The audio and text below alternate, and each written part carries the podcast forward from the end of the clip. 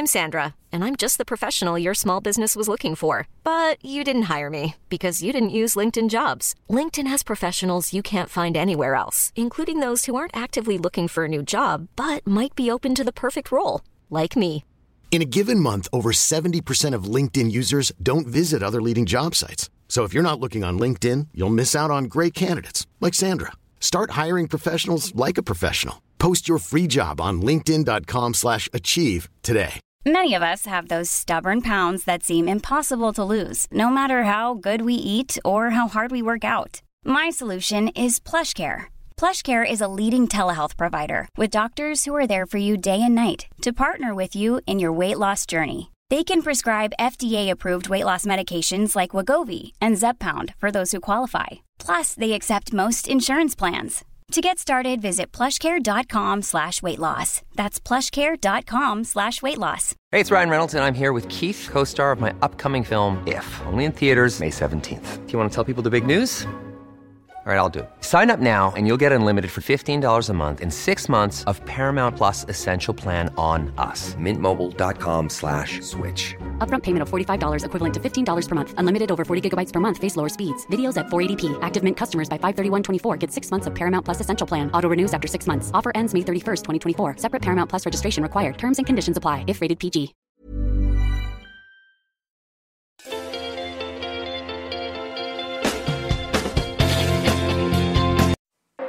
Hola, bienvenidos a Camino al Éxito.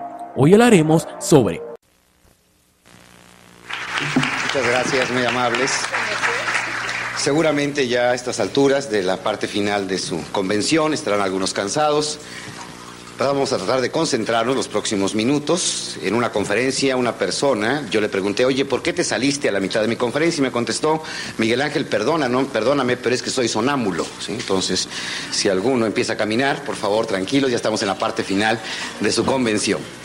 En primer lugar, quiero agradecerles definitivamente la invitación a la Asociación Panameña de Ejecutivos de Empresas, KD96, que me hayan permitido tener el honor de compartir con ustedes algunas reflexiones, algunas ideas, ya que para mí siempre ha sido motivo de gran satisfacción y oportunidad el tener líderes como son ustedes, de las cuales aquí hay 231 personas, pero seguramente hay cientos de miles de personas que dependen de ustedes y es hablar al líder, que ha sido mi tema, mi tema de investigación desde el año de 1966. El tema que me han dado, la gerencia del cambio y la competitividad, es un tema para mí apasionante y por supuesto, me encanta saber que estoy precisamente en un lugar que se llama el Puente del Mundo, que es el Puente del Mundo y que es un lugar que está llamado precisamente, en mi opinión, a la excelencia. Un lugar crucial, estratégico, fundamental, Oriente-Occidente, todos los puntos cardinales se dan cita precisamente en este hermosísimo país. La, globa- la globalización, ustedes saben, es una realidad, la globalización ya no es un proyecto, el mundo se mueve a una velocidad extraordinaria precisamente en el campo de la globalización. Productos, seguramente partes de un producto se hacen en Brasil, otras en Taiwán, otras en Panamá, otras tal vez en México, se ensamblan finalmente en Chile y se venden a Europa o Asia. Globalización. Los conceptos que van a escuchar ustedes a continuación son la recopilación de nuestro centro de investigación. Pero uno de los puntos donde nos damos cita cada año por su importancia es el foro más importante a nivel, a nivel mundial. Estoy hablando del foro de economía empresarial que se da todos los años en la ciudad de Davos, Suiza, y que este año, nuevamente, el día 1 de febrero de 1996, se clausuró, se dan cita todos los gurús de la economía, los visionarios, los futurólogos, John Asbit, el señor Warren Bennis, en fin, gentes de una gran, destacada preparación, y por supuesto también 40 presidentes de diferentes naciones, eh, empresarios de todo el mundo, presidentes de grandes corporaciones también, y aquí se ve la visión hacia dónde vamos y hacia dónde tenemos que dirigirnos y sobre todo cuáles son las nuevas reglas del juego. Quiero hacer una aclaración antes de continuar. Yo soy muy dado a la metáfora. La metáfora es un cuento que uno inventa para tratar de transmitir o ejemplificar mejor un concepto. Son resultado única y exclusivamente de la imaginación. Hago esta aclaración por lo siguiente. Estando en alguna ocasión en un importante programa de radio en la Ciudad de México, se me ocurrió decir que Dios había puesto una tienda. No lo van ustedes a creer, pero las 20 líneas telefónicas de mi oficina llamaron todo el día preguntando la dirección. Entonces, por favor, ubiquen nada más que los cuentos son cuentos. La gran conclusión en la ciudad de Davos, Suiza, este 1 de febrero de 1996, y que el Colegio de Graduados tuvo un comité de investigadores precisamente en este foro, al cual no podemos fallar, precisamente por la visión, las megatendencias hacia dónde vamos. Se habla ahorita que el gran juego del mundo se llama velocidad. El mundo se está dividiendo en dos, naciones rápidas al cambio y naciones lentas al cambio. México se está dividiendo en dos, México rápido y México lento. Y Panamá se estará dividiendo, por supuesto, en un Panamá rápido y en un Panamá lento. Por supuesto, yo me imagino que las gentes que están aquí son del Panamá rápido, por eso están aquí. ¿Por qué? Porque son reflexiones, son ideas, son conceptos y son gentes ansiosas precisamente de visualizar cuál es el futuro de su propia nación. Una pequeña metáfora para todavía ejemplificarlo más del juego de la velocidad. Imagínense ustedes que un ranchero compra un caballo para su rancho, para trabajar.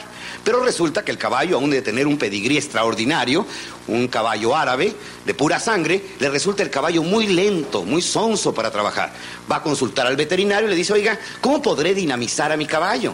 Le dice, mire, nos acaba de llegar unas, unos supositorios extraordinarios que son un verdadero estímulo para la actividad. Aplíquele uno a su caballo y va a ver cómo de verdad se reanima a alta velocidad.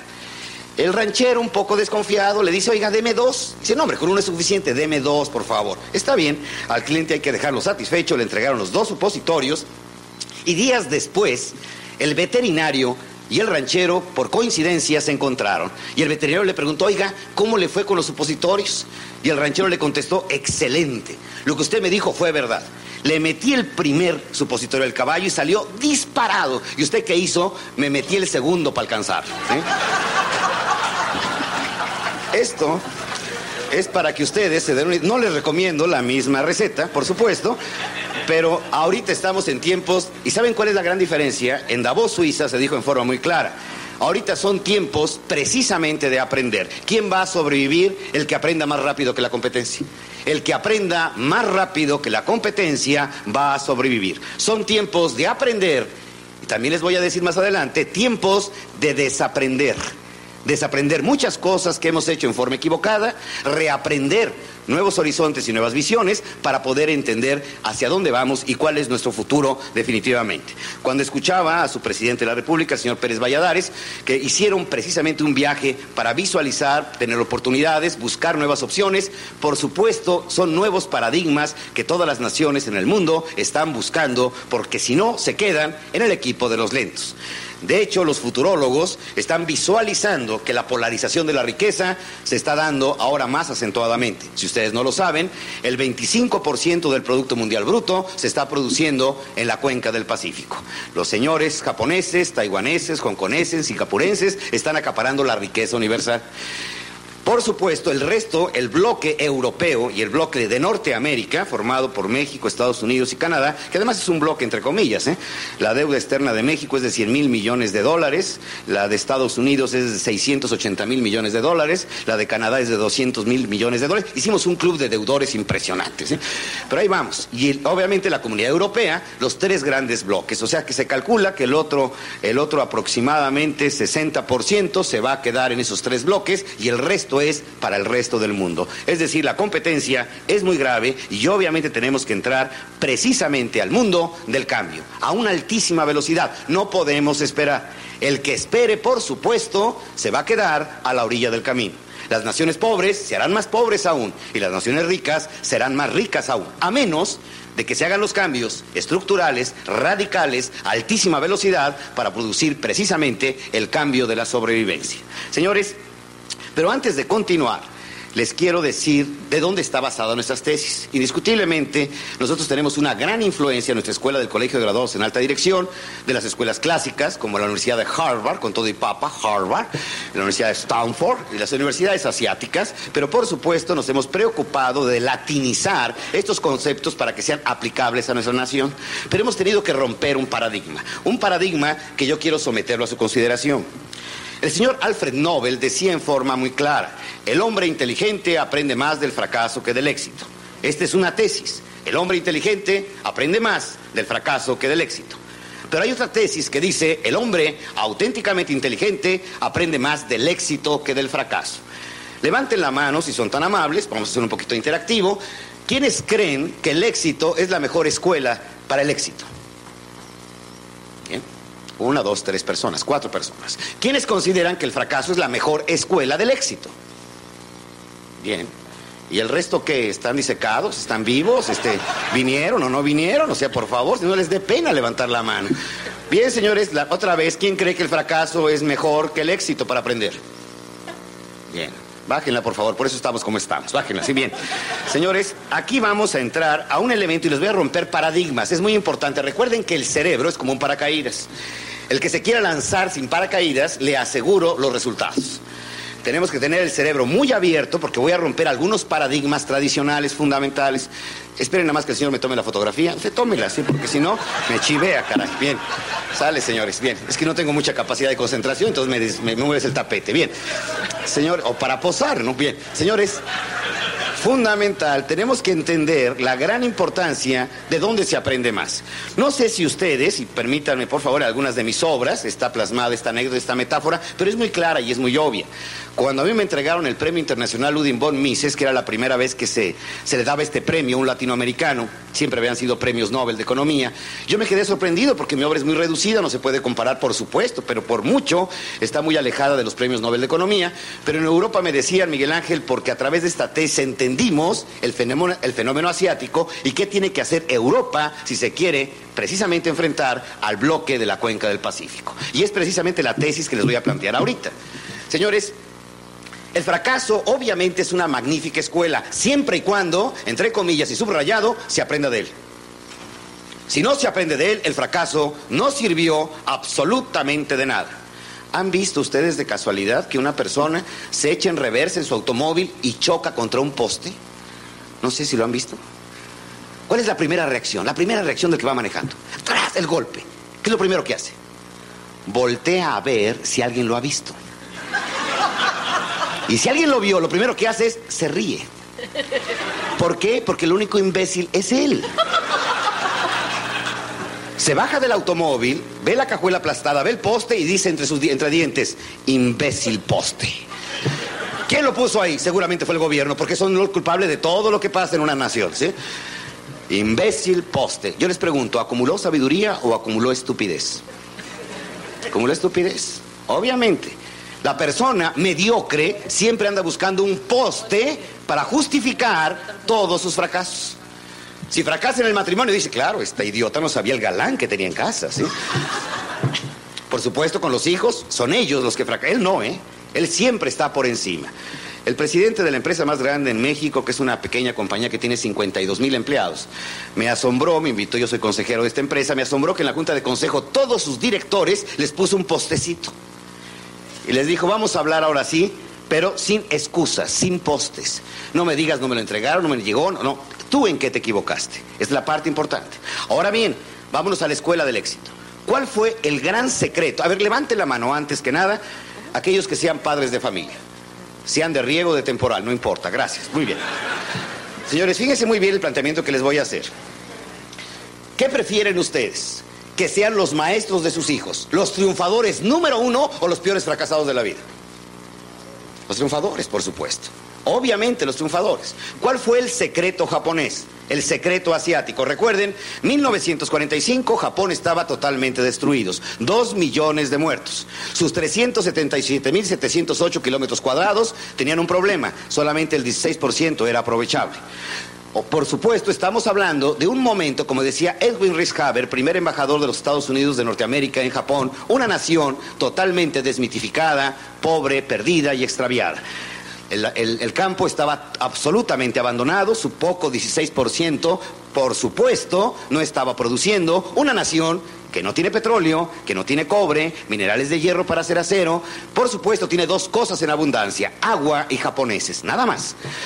1945, una nación desolada y destruida. Y en ese momento los japoneses se enfrentan ante un futuro. No pueden invadir, están vetados bélicamente, están sometidos y obviamente conquistados por la alianza que ganó la Segunda Guerra Mundial.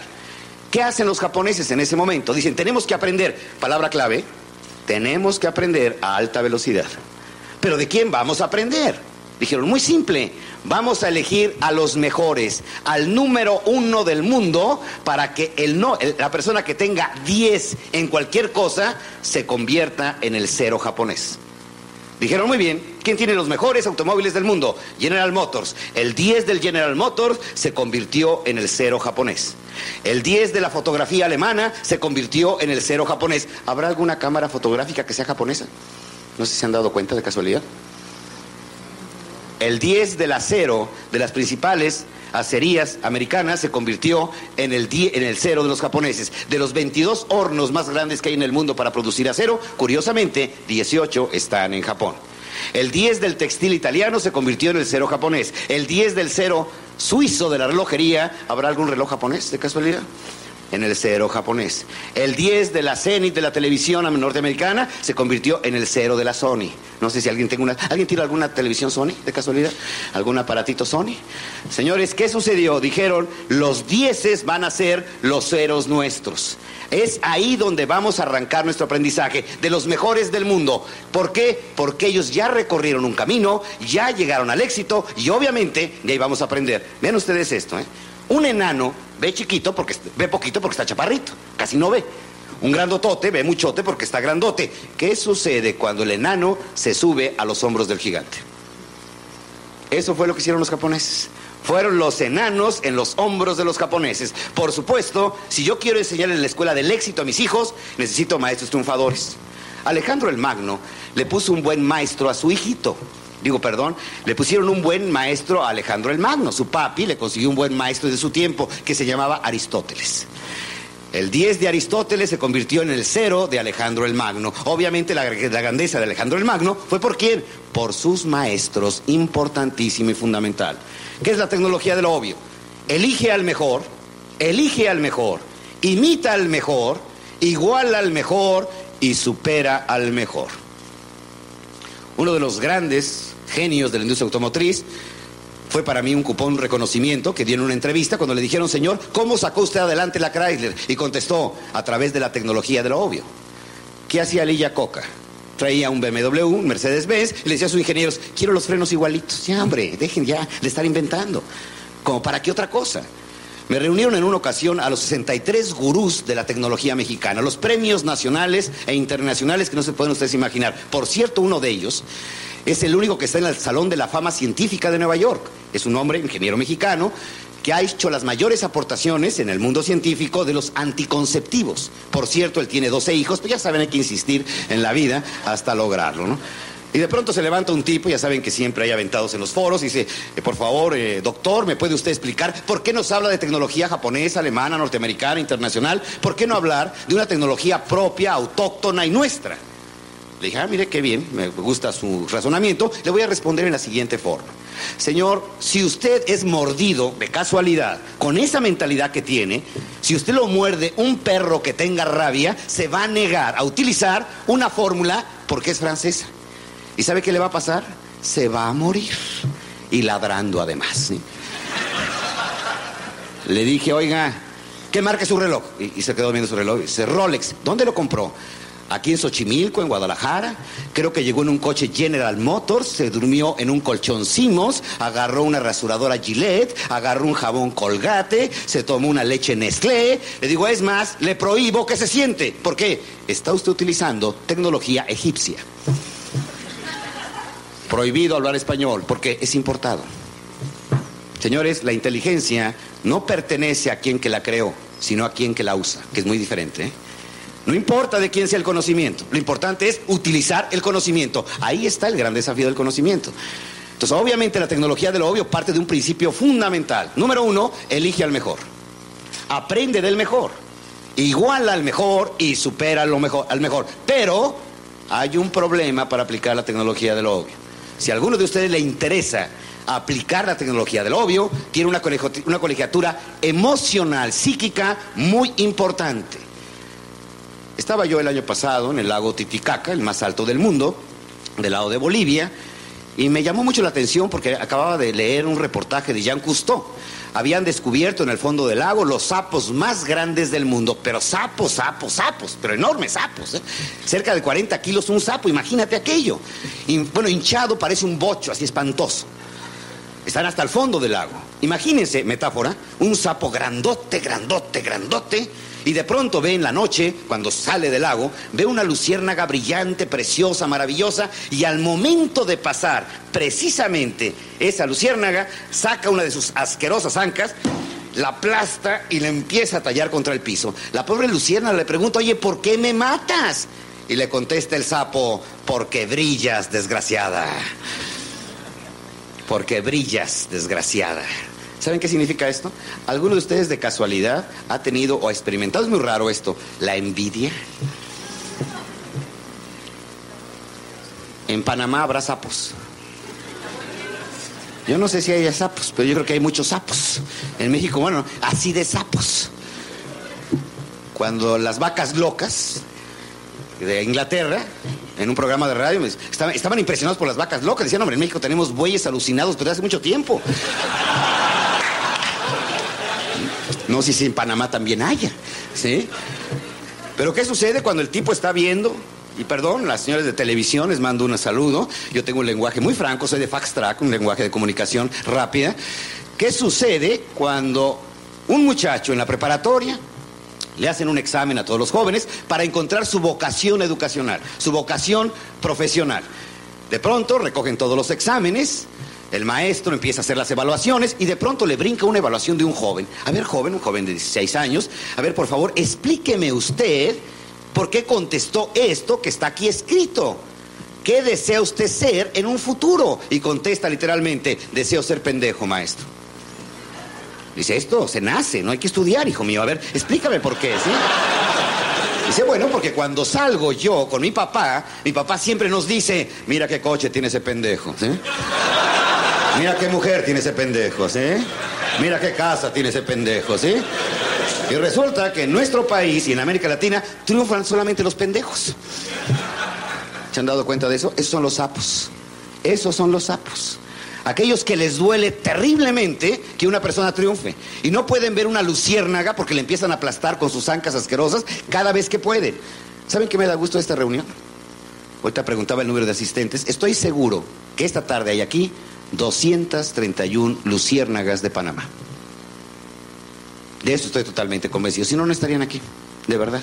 Porque se requiere requisito. Erza Vogel, el conocedor, el experto del fenómeno asiático más destacado de los Estados Unidos de Norteamérica, dice, si algo explica el milagro japonés es su humildad por aprender. Su humildad por aprender. ¿No los han visto cómo les hacen los japoneses? Ay, ay, ay, muy humilditos. Te llevan a la fiesta, y hacen lo que quieren, ¿sí? está bien. Lo hacen muy bien, si no se han dado cuenta. ¿eh? Y además lo hacen en equipo, fíjense qué importante, ¿eh? En equipo, no, no solos, ¿eh? Nosotros todavía tenemos la influencia gringa, ¿eh? El llanero solitario, Rambo, Superman, yo solo contra el mundo, déjenme, ¿sí? Ellos no en equipo. Cuando vean un japonés solo, es que los otros nueve están en el baño, segurísimo. Pero segurísimo, ¿eh? ¿Cómo andan siempre? En equipo, equipo, equipo, equipo. ¿Y qué hacemos los latinos? La individualidad.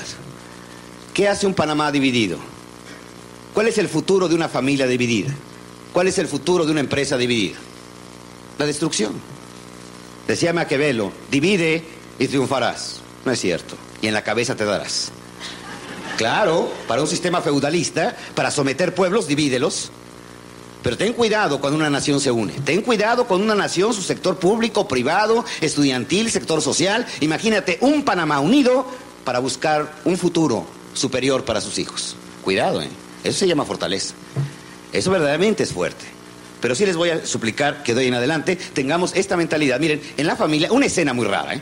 De pronto imagínense que el señor llega temprano a su casa, el director general de una empresa parameña, cosa rara, llega a las 7 de la noche, no le dio ningún infarto, no va alcoholizado, tipo raro, la mujer se queda sorprendido, ¿no? Que haya llegado tan temprano. Empieza la plática, pues cómo te ha ido bien, la mujer es que yo tengo que ir a ver al optometrista. Le pregunta el marido, ¿por qué? Porque casi ya no te veo, desgraciado, ¿sí? Y entonces empiezan a platicar de que no le alcanza para el gasto, que las colegiaturas están muy altas, que él llega con sus tragos muy seguido, oliendo a leña de otro hogar, etcétera, etcétera, ¿sí? Y de pronto se oye como a las 11 de la noche un grito en la cocina que le dice, basta. Uno le dice al otro, entiéndelo de una buena vez, yo ya no puedo cambiar. Genio y figura hasta la sepultura. Yo así soy, acéptame como soy. ¿Les recuerda algo? ¿Saben a cómo le llamamos eso? Síndrome del producto terminado. Está listo para ponerlo en su estuche de carnes frías y meterlo en un panteón. ¿Se acabó? Tengo un amigo que dice, Miguel Ángel, yo antes me creía perfecto, ahora estoy convencido. Aquí no hay productos terminados. En Panamá no hay productos terminados. De esos que te tocan la mano y te la dan así, tócame, ¿sí? Como si hubiera sido pulido por Miguel Ángel Bonarotti. Toca, toca, toca, ¿sí? Verdaderamente es la gente de verdad que quiere saberlo todo. Estaba en una conferencia y esto es algo muy interesante. Me encontraba en Nueva York y de pronto alguien me dijo, oiga, licenciado, en forma irónica, yo quisiera ser como usted. Le dije, bueno, lo primero que tiene que hacer es asolearse, ¿no? Porque mi color no, no creo que ha sido fácil, ¿no? En México me dicen el caso Colosio porque nunca me voy a aclarar, o sea, ya, ya es, real, ¿sí? no tengo remedio, ¿sí? Pero qué afortunados somos los mexicanos que a Jesucristo no lo mataron en México porque todavía habría un comité investigando, ¿sí? ¿Quién fue? ¿sí? Bueno, es otro tema y no me quiero meter con problemas con mi embajador. Bien.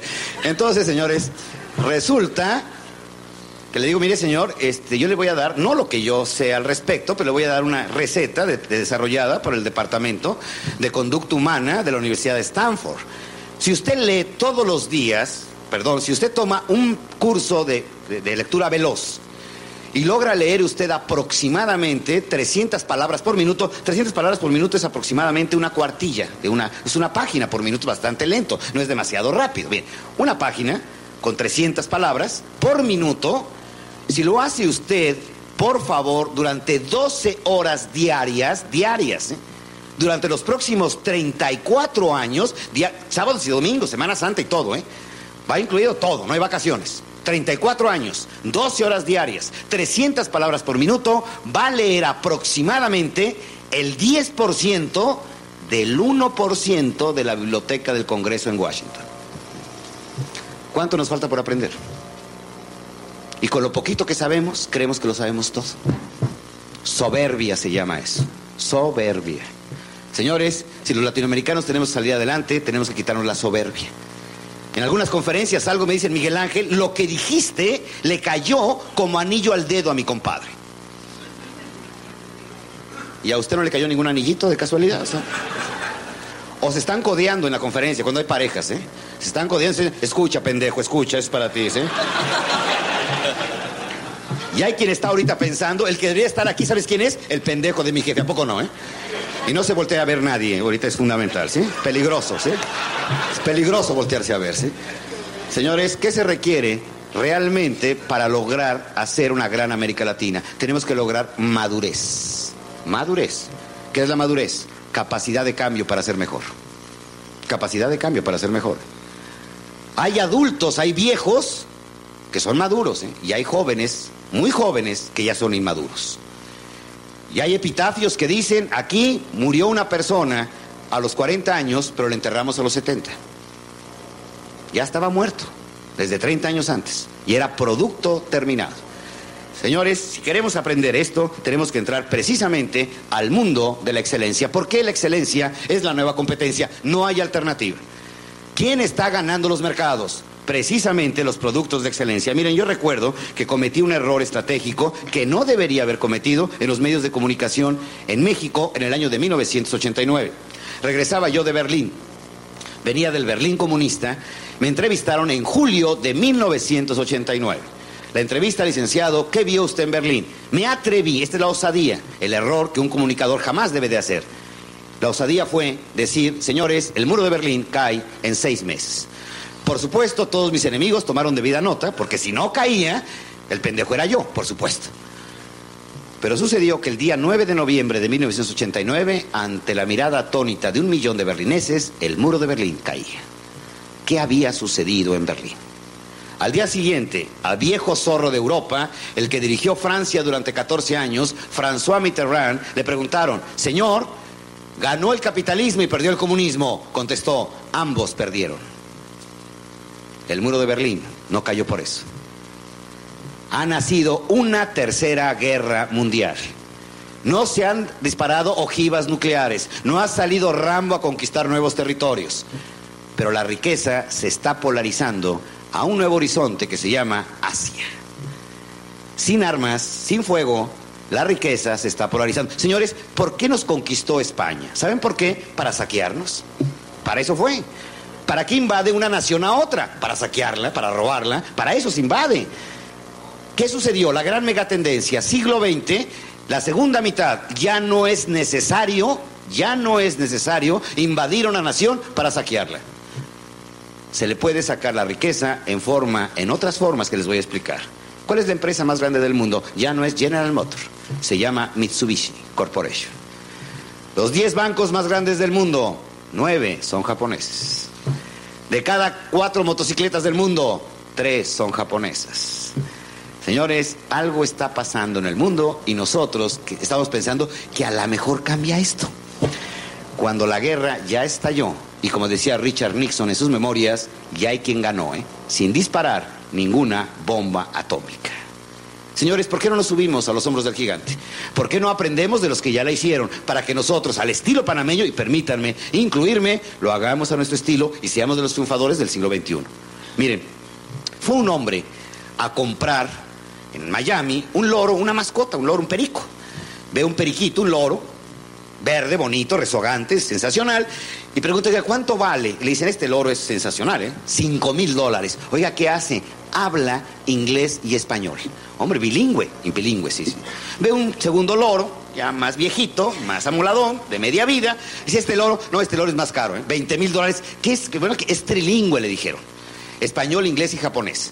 Se sabe el Tratado de Libre Comercio, el derecho y al revés, ¿no? Impresionantes. ¿eh? Ve a un tercer loro, canoso, moreno oscuro, de lentes, medio jodido, etcétera, ¿sí? Y pregunta, ¿y este loro? No, este es caro, ¿eh? Este ya es caro. ¿Por qué tan caro, eh? 100 mil dólares. Oiga, ¿pero por qué vale tanto?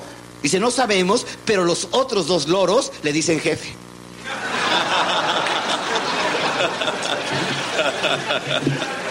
Señores, ¿qué hay que hacer? Hay que juntarse con los loros viejos. Hay que buscar a aquellos que ya demostraron en la práctica que sí pueden hacerla. No nos van a hablar de teorías nuevas. Esa es la tecnología de lo obvio. El Colegio de Graduados en Alta Dirección tiene como principio filosófico solamente transmitir aquello que ya en la práctica demostró que es éxito. ¿Para qué nos desgastamos en tesis cuando ni siquiera las que ya existen las hemos aplicado? ¿Para qué buscar nuevas? ¿Cuál es la tecnología de punta? ¿sí? Vamos a hablar de reingeniería de proceso. Vamos a hablar de, vamos a hablar de la, la, punta que ustedes quieran. Pero ¿qué sucede con lo que tenemos? Todavía no lo estamos haciendo bien. ¿Qué necesitamos hacer? Buscar a los loros más sabios y aprender de ellos. Esto es tecnología de lo obvio.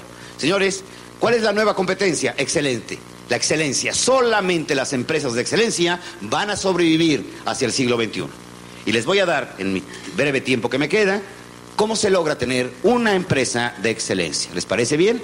Vámonos a alta velocidad y esto les vuelvo a repetir, es la compilación de 30 años de investigación que nos hemos dedicado a ir a 75 países y decirle, señor, oiga, ¿qué hizo usted para tener una empresa triunfadora?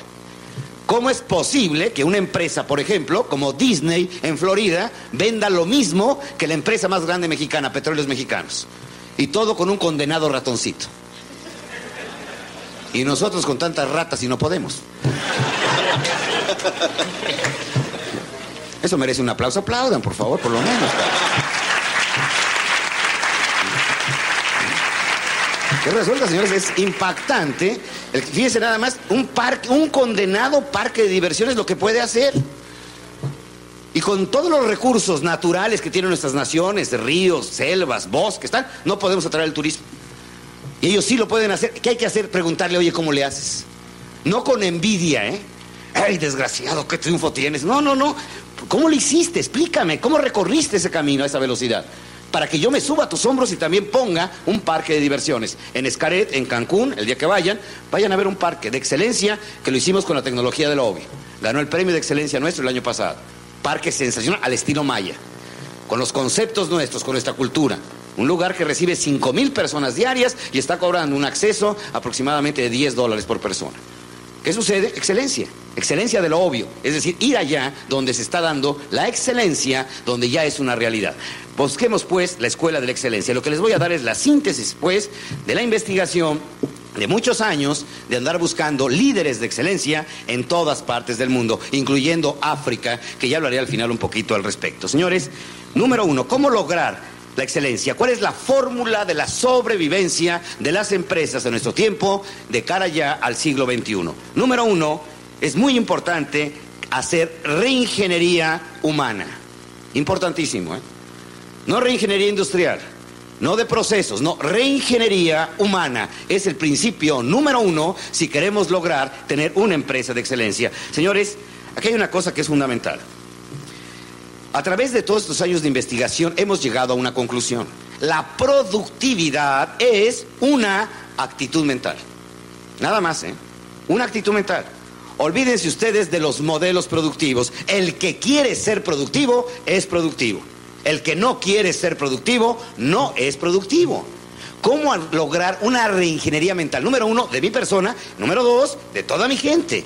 Una reingeniería mental. Miren, las empresas mediocres, voy a hablar primero de la mediocridad para hacer la comparación, la mayoría de la gente vive la cultura del pujido.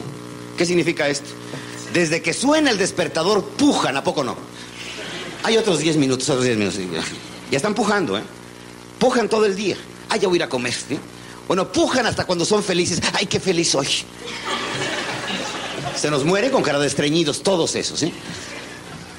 ¿Qué nos sucede? Es gente que va con un inconsciente colectivo, son gentes que vinieron a sufrir a, esta, a este valle de lágrimas, van pujando por la vida y van jalando la existencia, arrastrando la existencia. La diferencia es muy simple. En las empresas de, de, excelencia, la gente no tiene que hacer las cosas, la gente quiere hacer las cosas. Vean la diferencia. ¿eh? En la empresa mediocre la gente tiene que llegar temprano, tiene que estar ahí, tiene que checar la tarjeta. En la empresa de excelencia la gente quiere estar ahí, la gente quiere sonreír, la gente quiere atender al público. Es la gran diferencia. Imagínense ustedes Disney, una empresa de excelencia. Son aproximadamente, imaginación, las 11 de la noche nos encontramos en el, conglomerado de Florida, Epcot Center. Está ahí un edecán a las 11 de la noche desalojando el parque de diversiones que tiene en ese momento 11 mil personas. Y empieza a sacarlo por los monorrieles a altísima velocidad. Pero además el edecán alerta lo siguiente, tiene 14 horas trabajando y tiene un misterio terrible en el rostro. Está sonriendo. ¿Cómo estaríamos esa hora nosotros? Vámonos, ya sáquense todos, se acabó. Imagínense una cajera aquí en Panamá, un viernes a las 5 de la tarde, pagando una nómina y sonriendo. Vieja drogada, o sea, nadie, lo, nadie se lo va a creer.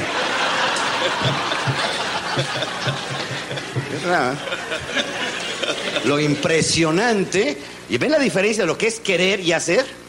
Yo te pregunto como padre de familia, ¿qué desearías? ¿Que tus hijos tengan que estudiar o quieran estudiar? La gran diferencia. ¿eh? ¿Qué te gustaría que tus hijos adolescentes quieran estar en la reunión o tengan que estar en la reunión con una jeta horrible? ¿Qué te gustaría? ¿Que tu pareja te tenga que querer o te quiera querer? Un amigo empresario muy importante llegó a su casa, dice, le dijo a su mujer, vengo traumado, comí con Miguel Ángel Cornejo y quiero decirte que me estuvo hablando de unas cosas impresionantes entre el ser y el tener. Yo te pregunto, amor mío, si no tuvieras la casa que tienes ahorita, ¿me seguirías amando? Y le contesta a la mujer, pues yo creo que sí. Si no tuvieras tus tres coches y tu camioneta, ¿me seguirías amando? Pues sí, yo creo que sí. Si no fuéramos a Europa cuatro veces al año, ¿me seguirías amando? Pues sí, yo creo que sí. Si no tuvieras la casa de Acapulco, ¿me seguirías amando? Sí, viejo, sí te seguiría queriendo, pero no sabes cómo te voy a extrañar.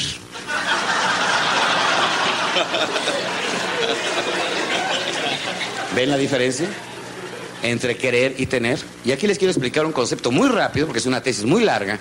Miren, en el mundo de la ciencia hay que tener mucho cuidado con los absolutismos científicos. Cuando una persona se atreve en el mundo de la ciencia a dar un absolutismo, se está atreviendo a desafiar a toda la comunidad científica y va a ser sometido a una durísima prueba, como le sucedió a Charles Darwin, por ejemplo. ¿Por qué? Porque dan verdades absolutas, la evolución. O Newton, que da una verdad absoluta, la ley de la gravedad. Dos más dos es cuatro, ley absoluta. La relativa Pues obviamente relativa porque se tiene que estar comprobando constantemente porque no está basado en un principio universal en tiempo y en espacio. Por ejemplo, levanten la mano las señoras que sean mamás. Mamás, mamás, que tengan la maternidad. Bien. Todas las que son mamás tienen una característica. Ellas están absolutamente seguras que el hijo es suyo. ¿A poco no? Y todos los papás hacemos un acto de fe, indiscutiblemente. ¿sí? Para ellas es absoluto, para nosotros es relativo, ¿de acuerdo? Esto es muy cierto. Con el tiempo se parecen a uno, es otro problema, ¿sí? Pero definitivamente quiero la diferencia que es esta. Bien, Carl Gustav Jung da un absolutismo científico y dice, alerta lo que voy a... Por favor, esto es fundamental porque van a encontrar ustedes uno de los núcleos centrales si quieren un Panamá diferente. ¿Qué es lo que dice Carl Gustav Jung? Todas las acciones, todas, el 100% de las acciones humanas son motivadas. No hay desmotivación. Hay motivos siempre. Una persona está deprimida, tiene motivos para estar deprimida. Una persona no quiere levantarse de su cama, tiene motivos para quedarse en la cama. Una persona, fíjense hasta dónde llega lo que nosotros equivocadamente le llamamos desmotivación.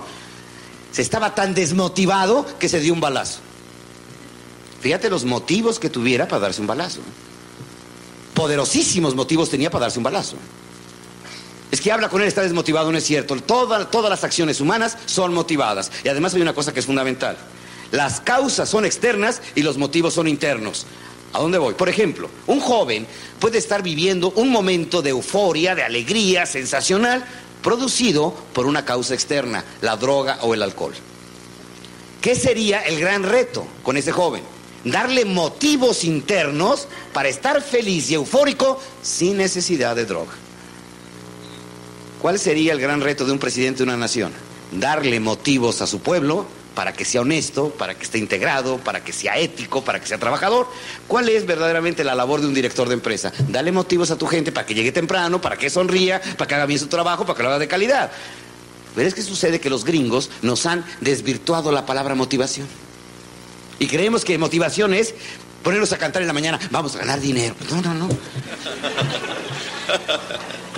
La gente, por, fíjense, los motivos es precisamente el timón de la voluntad, el núcleo central que decía Platón en la parte del nuclear del ser humano, el motivo.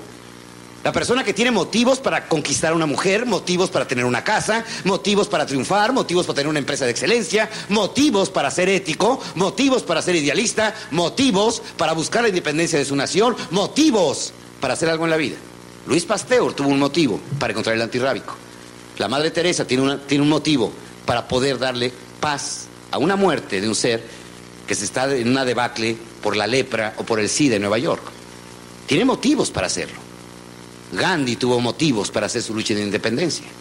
¿Qué motivos mueven al líder? Este es el gran desafío. Señores, por eso dicen, vamos a hablar de motivación, caray algo tan ligero como la motivación, más allá de Napoleón Hill, más allá de Schwartz, más allá de Dale Carnegie, estamos hablando de la parte nuclear del ser humano. ¿Les gustaría a ustedes darle a sus hijos motivos para ser triunfadores? Fíjate nada más. La dimensión que tiene una palabra tan simple, motivos. Motivos para que él o ella me ame.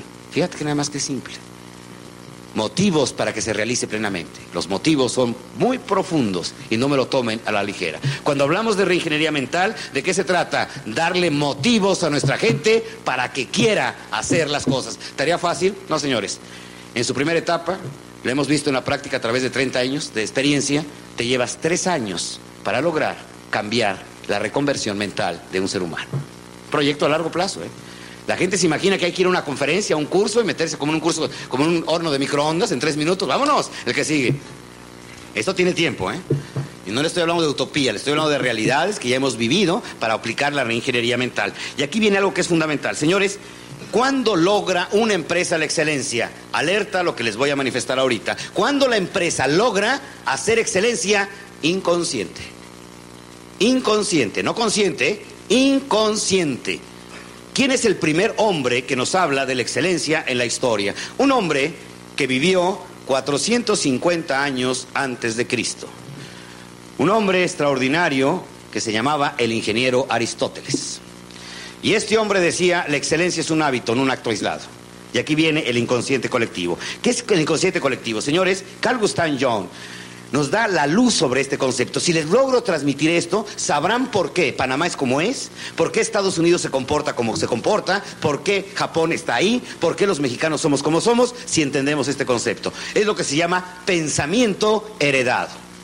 Y aquellos que crean en la reencarnación se van a dar cuenta dónde está la invalidez científica de ese concepto. Yo no creo, yo sí creo en la reencarnación, pero de aquellos que ya reencarnaron porque traen muchas carnes adentro por todo lo que se tragaron el día de ayer. Bueno, pues es otra cosa, ¿sí? Señores, vámonos al inconsciente colectivo. ¿Qué es el inconsciente? Miren, los seres humanos nos vamos adaptados. Charles Darwin tenía, tenía razón. ¿Quién sobrevive? El que se adapta. No sobrevivió el dinosaurio, pero sí sobrevivió un pequeño mosco. ¿Dónde está la diferencia? Capacidad de qué? De adaptación, fundamental y esencial. Por ejemplo, una rana. Tú tomas un balde de agua hirviendo, avientas una rana y la rana sale disparada, le produce dolor. No está habituada, palabra fundamental, habituada a esa temperatura. Tomas una, una cubeta de agua fresca, echas a la ranita y la ranita se la pasa muy bien, muy a gusto. Empiezas a calentar la, la cubeta, le metes fuego, calor, y la ranita se va acostumbrando al calor. Le metes más fuego y la ranita empieza a nadar hasta de crawl, así sensacional, ¿no? Le metes más fuego aún y terminas con una deliciosa sopa de rana. ¿Se adaptó? Santiago de Chile y la Ciudad de México son las ciudades más contaminadas que tenemos en América. De verdad, el aire es terrible.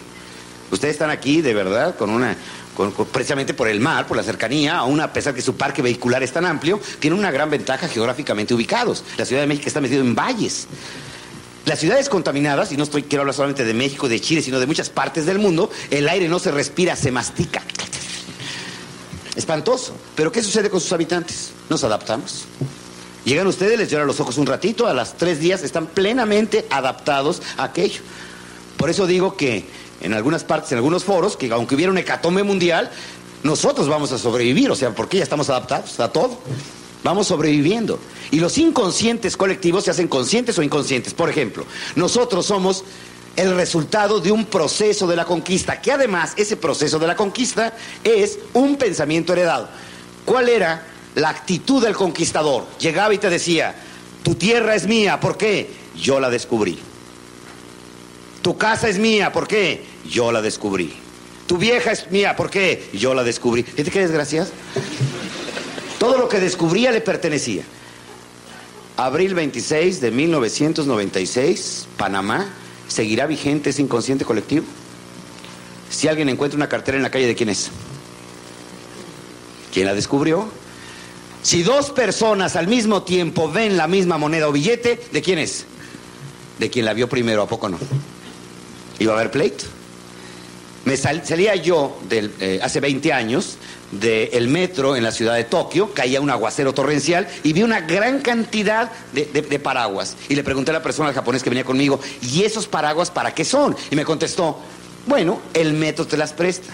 Tú lo tomas y mañana lo regresas.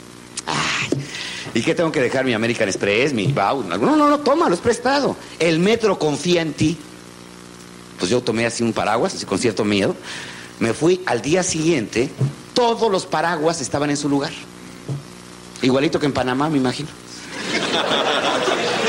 Me imagino que igualito en Panamá. Pero ¿qué sucede? El japonés piensa, cuando ve este libro tirado en la calle, que inconscientemente piensa, alguien lo perdió, no me pertenece. Es inconsciente, no lo hace consci- consciente. 97.3 de los artículos extraviados en Japón se regresan. ¿Por qué? Por inconsciente. Entramos a la iglesia. Bueno, pasamos enfrente de un templo. ¿Qué hacemos inconscientemente? Nos antiguamos, ¿a poco no? Entramos al templo. ¿Cómo hablamos adentro del templo? Venimos en la calle gritando, platicando. Entramos y... Inconsciente. Lo heredamos así. Son hábitos. Señores, cuando manejamos por primera vez, ¿cómo manejábamos? ¿Consciente o inconscientemente? Clutch, freno, todo. Tres semanas después, ¿cómo manejábamos? Platicando con el de, atrás, regañando a los niños, insultando al que pasa, todo es inconsciente. ¿Dónde está ya? En el inconsciente. Por ejemplo, los latinoamericanos somos inconscientemente milagreros, ¿a poco no? No somos católicos, apostólicos y romanos, somos adoradores de Alá. A mejor baja el dólar, a la mejor nos va bien, a la mejor resulta lo del puerto, en fin, Alá, y Alá, y nos vamos a Alá y no lo hicimos. Y resulta además, les quiero hacer una aclaración fundamental, soy profundamente creyente en Dios. Mas no en la magia que nos han querido inventar en un momento determinado que se quedó en el inconsciente. Es que todo del cielo baja, mortaje y no sé qué cosa, Dios es su voluntad. Unos amigos míos venían en un automóvil Sport en la República, en una carretera de, de la República Mexicana, venían a 190 kilómetros por hora, una volcadura y uno de ellos se muere. Y el otro me dice, era voluntad de Dios. Le dije, no, mira, el ángel de la guarda a 120 kilómetros por hora se baja hecho la madre. Pero rapidito se baja, ¿eh? Es que se murió de cirrosis por voluntad de Dios, imagínate. Imagínate a nuestro Señor llevándole el pomo todos los días, ándale, mijito, llévele, ¿sí? y éntrele. Bébale, mijo, ándele, bébale, bébale. Los muchachos, el reprobé matemáticas ya estaba de Dios, imagínate Dios estudiando matemáticas. Y eso de que no se cae una hoja y ni un pelo de tu, de- tu cabeza sin la voluntad de Dios, imagínate. Aunque veo aquí algunos que Dios los ha favorecido bastante. Se preocupa mucho por ustedes. ¿eh? ¿Qué resulta? Oye, imagínate esa magia que tenemos. ¿Qué sucede? Pues sencillamente es un inconsciente colectivo que tenemos heredado. Y estamos siempre con la esperanza de que alguien nos haga el milagro. Podemos encontrar ahorita un empresario panameño pidiéndole a la Virgen un milagro. Nada más necesito un millón de dólares, Virgencita. Un millón de dólares. Al lado un obrero que diciendo, Virgencita, nada más 10 dolaritos para el día, nada más 10 dolaritos. Bueno, el empresario le pregunta al obrero, ¿cuánto le estás pidiendo a la Virgen? 10 dolaritos, patrón, tómalos, no me la distraigas. A ver, madrecita, vente para acá. ¿eh? Milagreros los de arriba, los del medio y los de abajo, todos milagreros, ¿eh? Señores, para que tengamos una buena cosecha en el campo tenemos tres opciones. Una, prender cuatro mil veladores. Dos, hacer una peregrinación de rodillas empujando una moneda con la nariz durante 10 kilómetros. Y tres, levantarnos muy temprano, encomendarnos a Dios y ponernos a trabajar. ¿Qué es lo primero que tenemos que aprender? Aprender a hacer las cosas, no a esperar a que las cosas sucedan. Inconsciente colectivo. Pero aquí lo quiero llevar al fondo. Señores, realmente tenemos que, número uno, desaprender los errores que hemos convertido en hábito. Errores convertidos en hábito, ya son parte de nuestra cultura. Llegar tarde, ser negligente, dejarlo para mañana, hay, que desaprenderlo. Y tenemos que reaprender los hábitos de excelencia. ¿Cómo se crea una cultura de excelencia? Número uno, acciones repetitivas. Terriblemente repetitivas. ¿Hasta qué? Hasta que esa acción se convierte en hábito. Y el hábito es la parte nuclear de la costumbre. Y la costumbre es la parte nuclear de la cultura. Queremos una nueva cultura, tenemos que ser más repetitivos que un pepino. Por ejemplo, en todas las empresas, en todas las empresas de excelencia a nivel mundial, en todas, como un denominador, nos hemos encontrado atrás de la excelencia de esa empresa un poderosísimo centro educacional. ¿Y saben qué es lo más increíble? 50% del tiempo es para capacitarlos técnicamente y el otro 50% es para cambiar la actitud mental. Eso es todo. Tú llegas a Disney a trabajar y te dicen, no, no, no, usted no va a atender el juego mecánico fulano tal, no, no, usted va primero, ocho días, tiempo completo, a Disney University. Llegas con el instructor, se te queda viendo los ojos y te dice, sonría. A los 10 minutos, sonría. A los 20 minutos, sonría. A la media hora, ya, ya, ya estoy sonriendo, ya, ya, ya. ¿Sí? Sonríe, ¿y ahora para qué? ¿Para qué no se le olvide? Ah, está bien. Y al día siguiente te vuelven a decir lo mismo. Y al día siguiente lo mismo. Y al día siguiente lo mismo. Y si tienes 18 años trabajando, 18 años te dicen todos los días, sonría. Porque aquí se le paga para sonreír. Si quiere una empresa jetona, cámbiese de empresa. Es que a mí no me nace. Esto no es embarazo. Tiene que sonreír. Tiene que sonreír. Es que la gente, los, los latinos somos muy soberbios. Es que lo que está diciendo yo ya lo oí. Ajá. ¿Y lo haces? Lo hemos escuchado miles de veces y no lo hacemos. ¿Por qué? Porque no lo hemos convertido en un hábito. En una conferencia que tenemos las empresas que perduran, rebasando al líder, ¿cuál es el problema? Hacer sistemas que garanticen los hábitos de excelencia. No es solamente por buena voluntad. Tenemos una empresa mexicana, Aeroméxico, Aerovías de México, que se ha colocado en el primero y segundo lugar durante los últimos tres años, en primer lugar de puntualidad en el mundo. Y la gente se imagina que para que un avión salga a tiempo, los empleados se toman de las manos y empiezan a decir, vamos a salir a tiempo. No, no, no. Tiene que haber sistemas de justo a tiempo, para que llegue el personal, para que llegue el pasaje, para que llegue la carga, los alimentos, todo es una logística completa para tener justo a tiempo. Un barco de gran calado en el puerto de Singapur, ¿saben en qué tiempo se descarga y se recarga? Cuatro horas. Son hábitos, velocidad.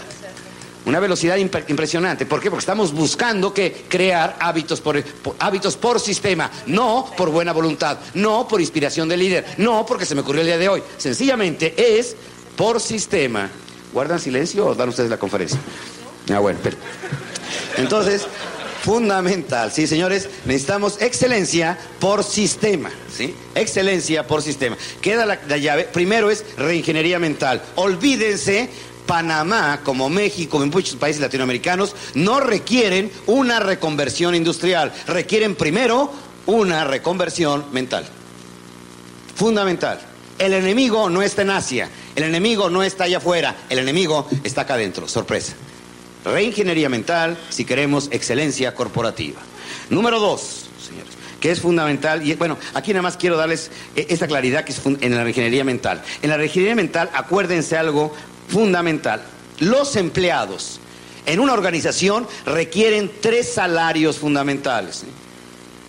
El primero, todos lo conocen, lo conocen, necesitamos dinero, unidades monetarias, para poder comprar talento, capacidad, mano de obra calificada. Es el primer salario. Las empresas de excelencia dan un segundo salario que se llama salario psicológico. Psicológico, que es reconocimiento que la gente se sienta aceptada. Es que hay gentes que de verdad, hay líderes que no pueden dar reconocimiento. Recuerden, si quieren una empresa de campeones, un líder de excelencia es un hacedor de campeones. Un auténtico hacedor de campeones. ¿Y cómo se alimenta el espíritu de la gente? Reconociéndole sus logros.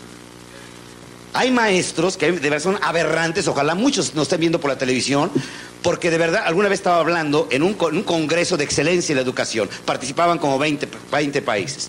De pronto se levanta una mano y dice, pero licenciado, es que si le damos reconocimiento a los niños, a los niños se les sube la soberbia. Qué locura, imagínate.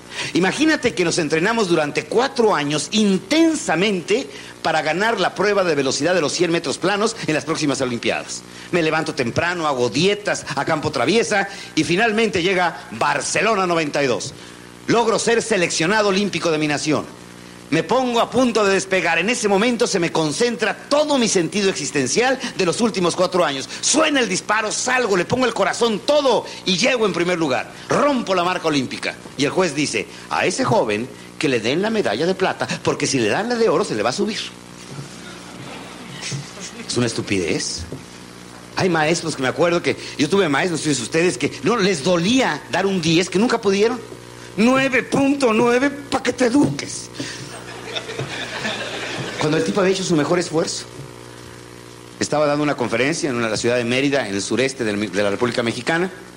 Me hablan por teléfono, me dice licenciado, eh, una persona ha insistido mucho en hablar con usted, he hablado 25 veces y, bueno, pues, pásemelo. Es que usted fue mi maestro hace 20 años, dije, una venganza seguramente. Quiero hablar con usted, imposible, no se puede usted hablar conmigo. Licenciado, por favor, voy por usted, lo llevo al aeropuerto, lo desvío dos minutos, quiero que vea algo en mi casa. Bueno, pues ahí voy, a su casa. Cuando vi lo que estaba en su sala colgado, me acordé lo que había hecho con él. Porque yo siempre, todas mis tesis las practicaba primero con mis alumnos, obviamente, experimentos, ¿no? Entonces empezaba a dar calificaciones. A ver, fulano de tal, si póngase de pie. Presente, póngase de pie. Tiene usted de calificación 14. Del 0 al 100. No, no, del 0 al 10. Usted no merece 10, merece 14. Se excedió, excelencia es exceso para mejorar, y usted se ha excedido en sus contestaciones en el examen. Se excedió en la presentación de sus trabajos, fueron extraordinarios. Se excedió en su puntualidad, se excedió con su presencia. Usted no merece 10, merece 14. El tipo salió del salón hecho un pendejo, así como que no salió. Dice maestro, y ahora cuando me siento medio pendejo, voy y sobo mi diploma aquel. Señores, ¿quién inventó las escalas? Yo les sugiero a aquellas personas que no saben dar reconocimiento que nunca intenten suicidarse. Porque si se descargan una Luger de nueve balas expansivas en el cerebro, van a tardar ocho días en morirse. porque va a ser el tiempo que van a tardar las balas en encontrarles el cerebro.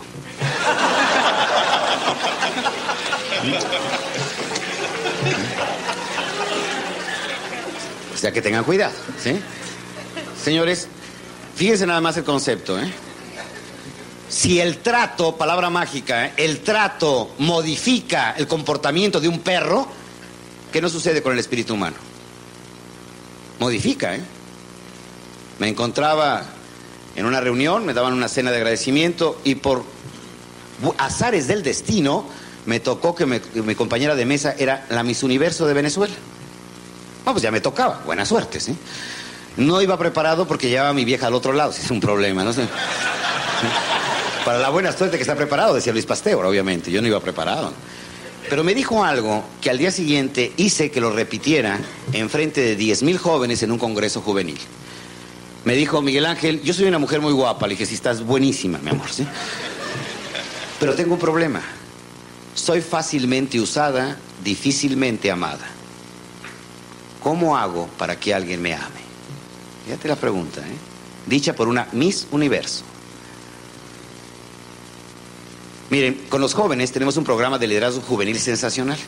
Yo hablo el lenguaje de ellos porque me tengo que identificar con ellos para manejar. Entonces juego, eh, ahora sí que el pocarito con ellos en el sentido de frases, conceptos, de cómo estás, dos, tres, y de pelos. Y ya saben cómo hablan los chavos, con la papa, algunos aquí integrada, en fin. A ver, ¿quién se lleva la mejor chava? O sea, ¿cuál es la primera jugada en el póker? Bueno, vamos a hacer una tercia, ¿vale? ¿Quién gana? O sea, ¿quién se lleva la mejor chava? El que trae la mejor nave. O sea, billete. Rines de magnesio, 4000 decibeles, acá, bueno, bien. Llega la disco. ¿Qué mata billete? Pues obviamente carita. Sale Indiana Jones acá. Se la baja el cuate aquel. ¿Qué mata al carita? El rollero acá. ¿Qué mata todo? Trato. Trato es pócar de haces. Es impresionante. ¿eh? Nosotros teníamos un artista, no sé si lo recordarán, en alguna película, que se llamaba Agustín Lara, ¿sí se acuerdan? Con una cicatriz aquí, ¿sí? Cigarrito, cantaba así, farolito que alumbra. Así canta. Las mujeres más bellas de México fueron sus mujeres. María Félix, María Victoria. Tipazo, ¿eh? El tipo con su cicatriz aquí, farolito que alumbra. María me las das y dararira. Señores, lo cursi es cursi porque no te lo dicen a ti, ¿eh? Por eso es cursi. Nada más imagínate que sales ahorita a la hora del café, ya se terminó este congreso, se te queda viendo una mujer, se te acerca y te dice, yo me había imaginado en mis sueños a un hombre, pero al conocerte, tú lo superas.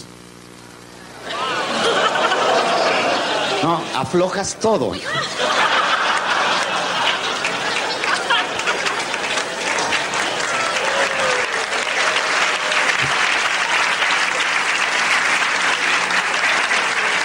Hagan esta prueba. Fíjense, hagan esta prueba. Todos los señores, hagan esta prueba en esta noche. Recuerden una cosa, conocimiento que no se pone en la práctica las próximas 48 horas no sirve para nada. ¿eh? Fundamental, ¿eh? Si el conocimiento no se practica, es como arar la tierra y no sembrar la semilla. No sirve absolutamente de nada. Hoy, por favor, todos los señores, aquí hay claveles en Panamá, clavelitos, o rosas, bueno, un clavel, una rosa, un margaritas, hay margaritas que son muy bonitas, blancas con centro amarillo, que son así de petalitos, ¿sí? Vean. Me quiere o no me quiere, exactamente. Bien, compran todos una margarita, todos los señores, ¿sí? Y le quitan todos los pétalos, todos, todos, todos, le dejan un solo pétalo, se va a ver horrible aquello. Van a llegar hoy en la noche con su pareja y le van a decir, toma, y va a decir, ¿qué es esto? Mira, Salí del Congreso y me vine pensando, si me amabas o no, yo te amo, tú decides si me amas. Y se lo entregan. A ver.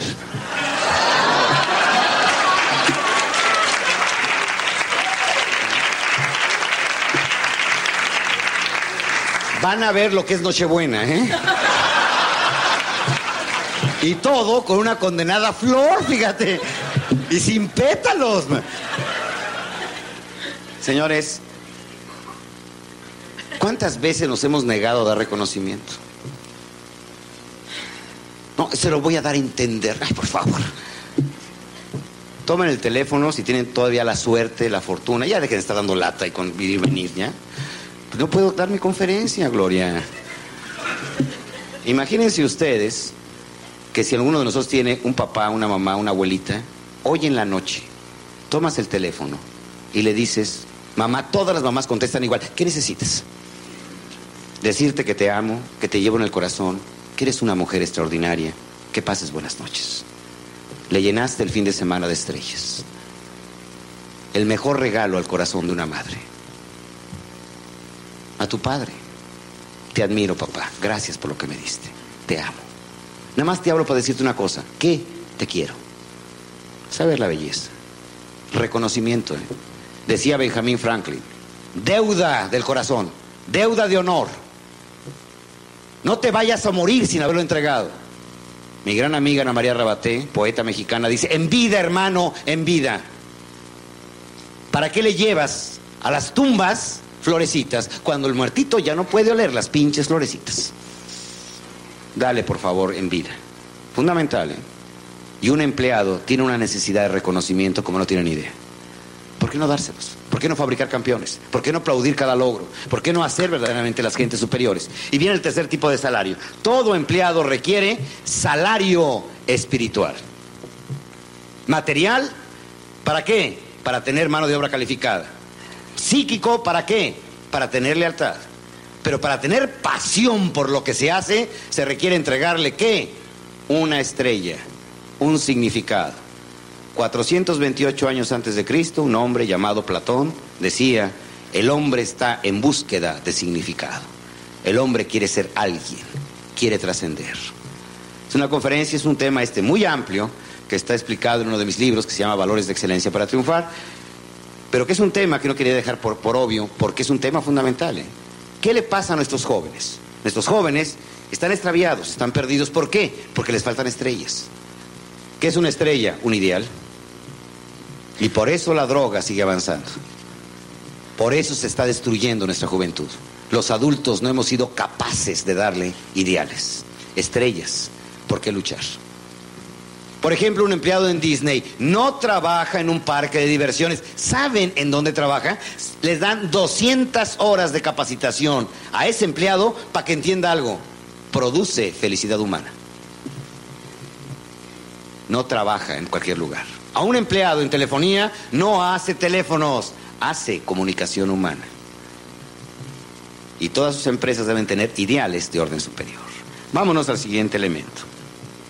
El segundo gran elemento que ustedes deben de considerar fundamental y esencial para el gran milagro de la excelencia. Señores, la Tercera Guerra Mundial, ¿cuál es verdaderamente el arma predilecta para que se desarrolle el milagro asiático? El arma se llama calidad. Calidad, ¿eh? El que, tiene, no, el que no tiene calidad no va a funcionar, se acabó, ¿eh? Es la nueva arma, cuando decía François Mitterrand, no ganó el comunismo, no ganó el capitalismo. ¿Quién ganó? Dijo. Le preguntaron Lamont, la revista Lamont. Contestó, el consumidor. La calidad. La riqueza se va donde haya calidad. Fíjate qué curioso. No importa dónde esté, la calidad no tiene fronteras. ¿Alguno de casualidad de los presentes, de verdad, con toda humildad, tiene algo de contrabando en su casa? ¿Qué es? ¿Por qué lo compraste? La calidad. La calidad. Saliste a buscar calidad, aunque no estuviera legal, por contrabando la compramos. Calidad es calidad. ¿eh? Calidad no tiene fronteras, calidad entra por todos lados. La calidad ha polarizado la riqueza hacia la cuenca del Pacífico. Por supuesto, la calidad, señores, tiene un fundamento esencial. Primero, ¿qué es la calidad? Miren, les voy a hacer una pregunta. Participen, por favor. ¿Los Rolls Royce serán necesarios? ¿Los automóviles Rolls Royce serán necesarios? ¿Sí o no? No escucho. ¿No? ¿Los cigarros serán necesarios? empezamos un problema, ¿sí? ¿Las camisas de seda serán necesarias? ¿Sí? ¿El pan será necesario? Fíjense bien, ¿eh? En la escuela nos enseñaron que toda necesidad tiene un satisfactor. ¿Estamos de acuerdo? Mentira. ¿Cuál es el principio de la calidad? Cada satisfacción crea una necesidad. Levanten la mano con toda humildad y quiero que la levanten todos aquellos. Estamos en una, estamos en una, en, una base de humildad por aprender. Levanten la mano aquellos de casualidad tengan control remoto de televisión. ¿Qué sucedió la primera vez que lo usamos? ¿Nos produjo satisfacción o no? ¿Qué sucede ahora cuando llegamos en casa y no está? Qué bronca, ¿verdad? Qué bronca se arma. Ese sí es un lío. ¿eh? ¿Por qué? Ya nos produjo satisfacción. Lo van a ver, dentro de seis meses llega la telefonía celular. Decía, yo no quiero teléfonos, vas a ver si no. La próxima vez, si me llegan y me llegan a atreverse otra vez a hacer esta equivocación, me voy a encontrar aquí la gente. Hay gente en mi país que se les quedó injertado en el oído para siempre. En el baño los veo hablando por teléfono. Yo creo que le dicen a la persona, si escuchas algún ruido es interferencia de líneas, o sea, no hay problema. Señores, ¿nacimos con automóvil? No. ¿Nacimos con teléfono? No. ¿Nacimos con televisión? No. ¿Qué fue lo que produjo? La palabra clave, calidad, produce satisfacción. ¿Cómo hace Japón para sobrevivir? Japón no produce nada internamente. Japón significa debilidad. Necesita peces, necesita minerales de hierro, necesita hidrocarburos, necesita petróleo, necesita acero, necesita todo. ¿Por qué no lo cambia? Videocaseteras, televisiones, calculadoras, relojes. Yo nunca he visto un japonés desayunando dos calculadoras Casio. Lo que produce no se lo pueden comer. Ellos dicen claramente, y esto me lo dijo el director del Banco de Tokio, nosotros necesitamos al mundo para vivir, pero el mundo no nos necesita para vivir. ¿Por qué se los cambio? Satisfacción. La satisfacción, el arma del siglo XXI. Señores, aquí hay un aspecto muy importante y por favor quiero hacer énfasis porque traigo una campaña y ojalá ustedes me apoyen. El éxito de la industria automotriz en los Estados Unidos se debe a quién? Al consumidor. La industria de la televisión, ¿a quién se debe? Al consumidor de la televisión. Hollywood y su, éxito, ¿a quién se debe? Al cinéfilo consumidor norteamericano. El éxito de las drogas en Estados Unidos, ¿a quién se le debe? A un desgraciado latinoamericano. Eso no se vale. Los norteamericanos manejan las agencias noticiosas. De Bolivia Fíjense bien, de Bolivia a las fronteras de México con los Estados Unidos, el narcotráfico deja 60 mil millones de dólares. Dentro de las fronteras de los Estados Unidos deja 300 mil millones de dólares. Y ahí no hay un solo narcotraficante. La droga, la marihuana, entra corriendo a la frontera y se mete solita. Agarra los billetes y se regresa. Empieza a llover polvo de cocaína, ¿sí? Ellos avientan el dinero, el dinero se sube y la cocaína baja. Un gramo de cocaína en Bolivia vale 4 dólares, en Los Ángeles vale 100 dólares. ¿Qué han hecho? ¿El enemigo somos nosotros o una nación con vacío existencial? Decía el señor George Bush cuando era presidente en una edición por televisión de costa a costa, una bolsa de cocaína decía, este es el enemigo a vencer. No es cierto. Es una juventud que no tiene un por qué vivir, un vacío existencial que ellos han creado. El consumismo los ha consumido. Y quieren hacer de Panamá, de México y de Bolivia el centro del narcotráfico. Y no es cierto. Ellos son los que lo producen.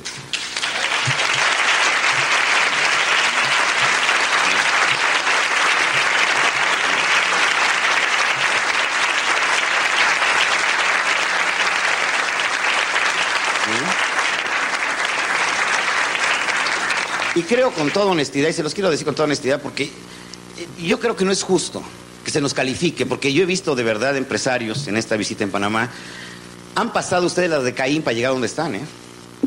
Esto no es de casualidad. La han visto fuerte y duro. Y en Perú, con sendero luminoso, pero durísimo. Ser empresario, de verdad que se siente, se, se requieren agallas. Porque hay que arriesgar capitales. Hay que arriesgar la vida muchas veces para poder sobrevivir en esos medios tan adversos. ¿eh? En México también, por favor. Yo creo que toda América Latina, no, no, no, no. Nuestro queridísimo señor Charles Darwin, bueno, no vamos más todavía más atrás, bueno, eh, decía Sócrates, la gran diferencia es que los animales, a diferencia de los hombres, los hombres pueden planear, los animales no. O sea, el perro no planea. Mañana voy a morder, no voy a morder, mañana voy a ladrar, no voy a ladrar. O sea, no planea. Nada más que Platón y luego Charles Darwin en la adaptación se dieron cuenta que había una especie en el siglo XX que sigue planeando muy bien y son las ratas. Y tengan ustedes que en América Latina hemos tenido políticos extraordinarios que han hecho que avancemos, pero también hemos tenido una gran cantidad de ratas que han robado a nuestras naciones. Y, es tan depravado el narcotraficante, el bandido que asalta en la calle, como el funcionario corrupto que roba a su nación.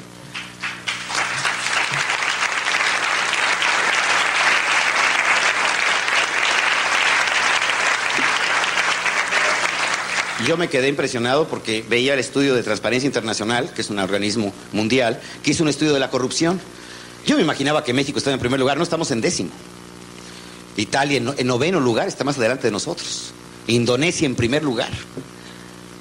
O sea, las ratas son mundiales, no crean que nada más es latinoamericana, las ratas hay por todos lados. Yo creo que en México estamos en el décimo lugar porque a lo mejor alguien soltó una lana para que nos pusieran en el décimo, ¿no? Para que no, nos fuera a pegar, mano. Pero en fin. Entonces, vayamos a la calidad sin fronteras. La calidad no tiene fronteras, ¿eh? La calidad no tiene fronteras y recuerden una cosa, la calidad no es un problema, es la solución ¿eh? a nuestros problemas. La calidad no es cara, lo caro es no tener calidad. Oye, ¿y quién va a tener calidad? O sea, Miguel Ángel, dinos cómo se logra la calidad. Miren, cuando el poeta señala la luna, el estúpido se le queda viendo al dedo. Es muy importante. ¿eh? La gente quiere los mejores modelos.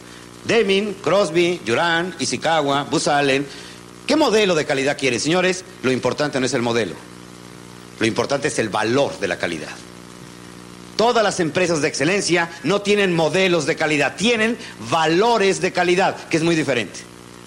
Davos, Suiza. ¿Cuál es la gran revolución a finales de siglo? Se habla de la crisis de la crisis, la más grande crisis que ha vivido la historia humana. ¿Por qué? Señores, estamos cumpliendo el primer milenio de la educación organizada en el mundo.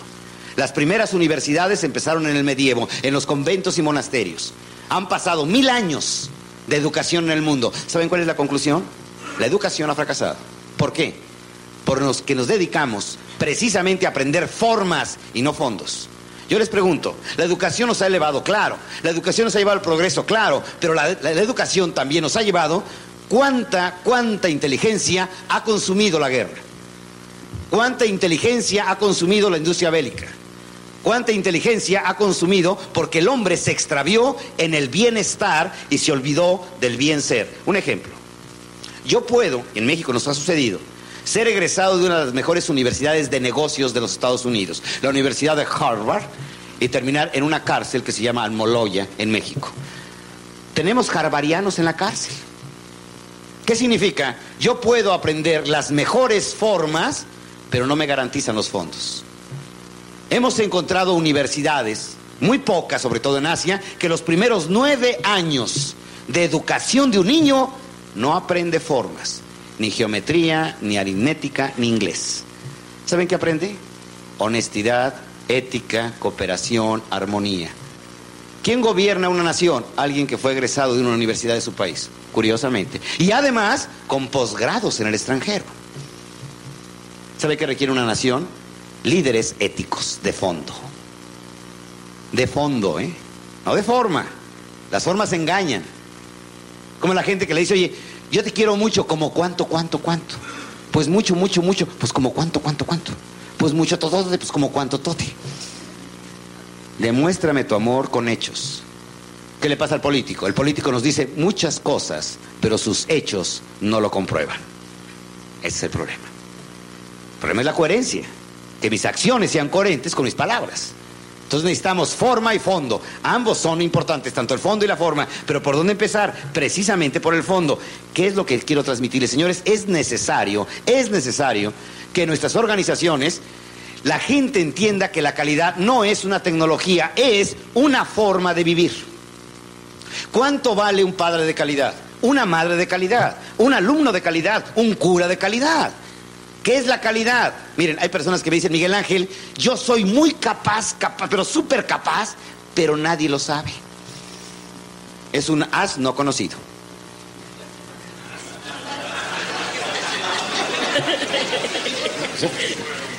Hechos son amores, ¿sí o no? Demuéstrame lo que amas, pero con hechos, por favor. ¿Qué significa? Si tú tienes actos de calidad, eres un ser humano de calidad. No tiene remedio. ¿eh? Eres un ser humano.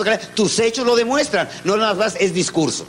En América Latina tenemos a los campeones mundiales del discurso, ¿a poco no? Bueno, no, no. Eh, nuestro amigo Demóstenes andaba en carriola al, lado nuestro. Para discurso los latinos, ¿eh? para manejo del verbo los latinos. Pero nuestro problema, ¿cuáles son? Los hechos. Demuéstrame de fondo qué vales. Demuéstrame lo que es la calidad, pero de fondo, o sea, como valor fundamental. La calidad como padre, la calidad como amigo, la calidad como ciudadano, la calidad como ser humano. Es que yo amo mucho a Panamá. ¿Qué haces por Panamá? ¿Saben por qué me encanta estar en esta reunión? Porque cuando veo un foro como el que acaban de organizar, tan importante, con tanta participación, me habla que la Asociación Panameña de Ejecutivos de Empresas no son discurso, son actos concretos. Porque una cosa es decir lo voy a hacer y otra cosa es hacerlo, ¿eh? Y buscar toda la formación para lograr hacer este conjunto de elementos de gente científica, de gente pensante, que obviamente vienen a aportar una riqueza a la comunidad panameña, pero son hechos, son acciones, son aspectos concretos, no es nada más plática de que lo vamos a hacer. Señores, la calidad como expresión sublime de lo que vale un ser humano. La calidad como mística, importantísimo, ¿eh? como mística, como un estilo de vida. Ojalá en las primarias, en las secundarias, en los kinders, en las universidades, fueron de los valores fundamentales, la calidad. ¿Por qué? Porque la calidad está sustentada en algo esencial. Señores, valor número uno social para que cualquier nación pueda salir adelante. Y anótenlo bien, por favor. Se llama ética. La ética produce dinero y muchísimo dinero va en contra del inconsciente colectivo de algunas gentes que dicen tranza y avanza, roba y progresa. Sí, señores, el producto ético en calidad, ético en precio, ético en servicio son los productos líderes del mercado. La ética produce dinero y muchísimo dinero. ¿Qué tenemos que buscar? La ética como una parte fundamental. Y tenemos que erradicar la corrupción como una peste social es una auténtica peste social. Tenemos que erradicar. Que no exista ya. Tenemos que entender, por eso dice la crisis de la crisis, Davos Suiza. Estamos llegando al final del segundo milenio y se nos ha olvidado que la ética y los valores fundamentales son la esencia de las empresas de excelencia, del hombre triunfador y de la sociedad triunfadora. Señores, tercer elemento, los costos de la no calidad. Ya me estoy pasando de tiempo. ¿Sí? ¿Ya, ¿Todavía no se duermen? ¿No hay sonámbulos todavía? Sí, sí, sí, ya, ya me estoy comiendo el tiempo. Bueno, los costos de la no calidad. Nuestros CPAs, nuestros contadores públicos auditores, nuestros departamentos de finanzas, nos presentan siempre lo que ganamos o lo que perdimos, pero nadie nos presenta lo que dejamos de ganar. Los costos de la no calidad. ¿Cuánto nos cuesta no tener un puerto eficiente? Eso nadie lo ha medido, ¿eh? Sabemos cuánto perdemos o cuánto ganamos, pero el costo de la no calidad, una habitación vacía aquí es costo de la, no calidad del departamento de promociones. Un asiento vacío en un avión es costo de la no calidad. Exceso de inventarios trae o no costos de no calidad. Seguros, espacio, renta, vigilancia, costos de la no calidad. Por favor, es muy importante que sus empresas midan no lo que ganaron, lo que están dejando de ganar por no tener calidad. ¿eh? Eso es lo importante. Eso es lo alarmante, lo que una nación puede perder por no tener seres humanos de calidad. Señores, ¿será importante hacer ingeniería humana? Cuando yo llegué a este hotel, ¿qué manos me tocaron? ¿Los del dueño del hotel o la de un botones? Cuando llego a un restaurante, ¿me atiende el dueño del restaurante o un mesero? ¿Cuáles son las manos que tocan al cliente? El del obrero, el que hace el producto, el que tiene el contacto con el cliente pero nos clasificamos piramidalmente las empresas latinoamericanas, hasta arriba, hasta arriba, ¿quién están? La empresa americana, ¿eh? hasta arriba, bueno, los picudos, los, de la papa, ¿no? Luego medio papa, cuarto de papa, y acá abajo está toda la, plebe. Pero nosotros dependemos de esa plebe. en eso no queremos invertir, ¿eh? No, eso no, eso no entienden nada además. Y es la gente más valiosa de una organización. ¿eh? Tienen que invertir la pirámide, ¿eh? La gente de esta abajo es la gente que debe estar mejor preparada, más estimulada, más cerca de ellos. Señores, la educación es cara, carísima. La ignorancia lo es más. Una nación que no invierte en educación, tarde o temprano, tiene que invertir en armas. Una nación que tiene miseria, siempre tendrá estallido social. ¿Cuál es la única forma de rescatar a los miserables que están en Panamá? los que viven en los peores lugares de Panamá, en los barrios más olvidados, los que van a escarbar entre los cementerios de la basura. Lo único que podemos hacer por un miserable es educarlo, no regalarle el dinero. Tenemos que enseñarlo a producir. Eso se llama libertad, ¿eh? derecho a la libertad. Señores, hay que entender que los costos de la no calidad nos afectan en todo en la vida. Yo quiero darles los aspectos corporativos, empresariales, pero quiero llevarlos a la parte más práctica, es la parte humana. Imagínense, por favor, lado derecho del cerebro, metáfora, imaginación. Imagínense un papá que llega, como llegamos muchos papás en la noche, la corbata de lado, todos despeinados, y está el chiquito de 6 años, 7 años, esperándonos en la puerta. Nos pregunta, papá, ¿de dónde vienes? Y papá dice, de trabajar. ¿Qué piensa el niño? ¿Estudiar tanto para llegar a eso? Ah, su madre. Fíjate el mensaje, fíjate el mensaje. ¿A dónde viene el mensaje al inconsciente? Oye, papá, pues ¿cuánto ganas? Eso ni tu madre lo sabe, ¿sí? Bueno, al mes, papá, nómina confidencial. Papá, ¿cuánto ganas la hora? Y el papá, con tal de quitárselo de encima, ya no sabiendo qué hacer con él, le dice, 10 dólares la hora. Papá, préstame 5. Ah, es cuincle ambicioso, para eso me querías preguntar. A la cama sin cenar como buen neurótico, saca su cordón umbilical, se lo conecta a la máquina idiota que se llama televisión, agarra su control remoto y se queda dormido. A las 11 de la noche, los bombazos y los golpes terroristas se despierta y con cargo de conciencia, como buen neurótico, piensa, ¿qué son 5 dólares para mi hijo? 5 pesos. Ah. Sube a su cuarto y le dice, hijo mío, ¿estás despierto? Sí, papá, dime. Aquí están tus cinco pesos. El niño en ese momento toma los billetes. Papá, espérate, ahora que quieres, se mete abajo de la cama, saca una caja de cartón, saca unas monedas y le dice, papá, ya tengo 10 dólares, véndeme una hora de tu tiempo. Costos de la no calidad. La caricia que pude haber dado y nunca te di. El decirte te amé y nunca me atreví. ¿Cuánto vale esto, señores? Escribí hace algún tiempo una carta que dice así, querido amigo, te escribo porque tengo necesidad de decirte algunas cosas de mi vida y que me pesan profundamente y que solamente tú puedes comprender. Aunque me duele confesar mi verdad, ha llegado el momento de confiártelas. No había tenido tiempo para hacerlo antes. Amigo, no he tenido tiempo para escucharte, mucho menos para merecer tu amistad, pero la verdad, siempre consideré que contigo no iba a poder hacer negocios. Tu plática me parecía intrascendente. Sentía que iba a perder mi tiempo sin sentido. Sé que me buscaste más de una vez, que tenías necesidad de que te escuchara y esperabas mi comprensión y consuelo, pero la verdad, mi tiempo lo dediqué solamente a aquellos que me dejaban dinero. Ahora entiendo Qué importante es tener amigos en la virtud y no solamente socios en la utilidad. Ahora sé que la amistad es un solo corazón que late en dos cuerpos y que es expresión sublime del amor. Te confieso que me siento solo y que he comprendido que únicamente lo barato se compra con dinero, que un amigo sincero no tiene precio. No tuve tiempo para amar a mis padres, aquellos ancianos que dieron la vida por mí, aquel hombre que puso todo su esfuerzo para forjar en mí un ser de provecho y aquella mujer que tejió mi alma con su ternura y paciencia, que cuidó de mí hasta el fin de sus días y que siempre me concedió su comprensión y su perdón. Pero cómo fastidiaban con sus achaques de viejos. ¿Y quién iba a tener tiempo de aguantar sus eternas pláticas y anécdotas repetidas mil veces, viviendo siempre en el pasado? Recuerdo cómo esperaba noticias mías, haciendo suyas mis derrotas y alegrías. Ahora que soy padre, comprendo que el amor es en esencia paciencia y capacidad de perdón. Cuánto me toleraron. Pude haberles dado un poco más de mi tiempo en su soledad. No tuve tiempo para estar cerca de mi hermano. Guardábamos tantas rencillas y diferencias. Fuimos concebidos en el mismo vientre y las mismas lágrimas curaron nuestras heridas. Sé que me necesitaba, pero nunca lo conquisté como amigo. Pudimos haber sido entrañables compañeros.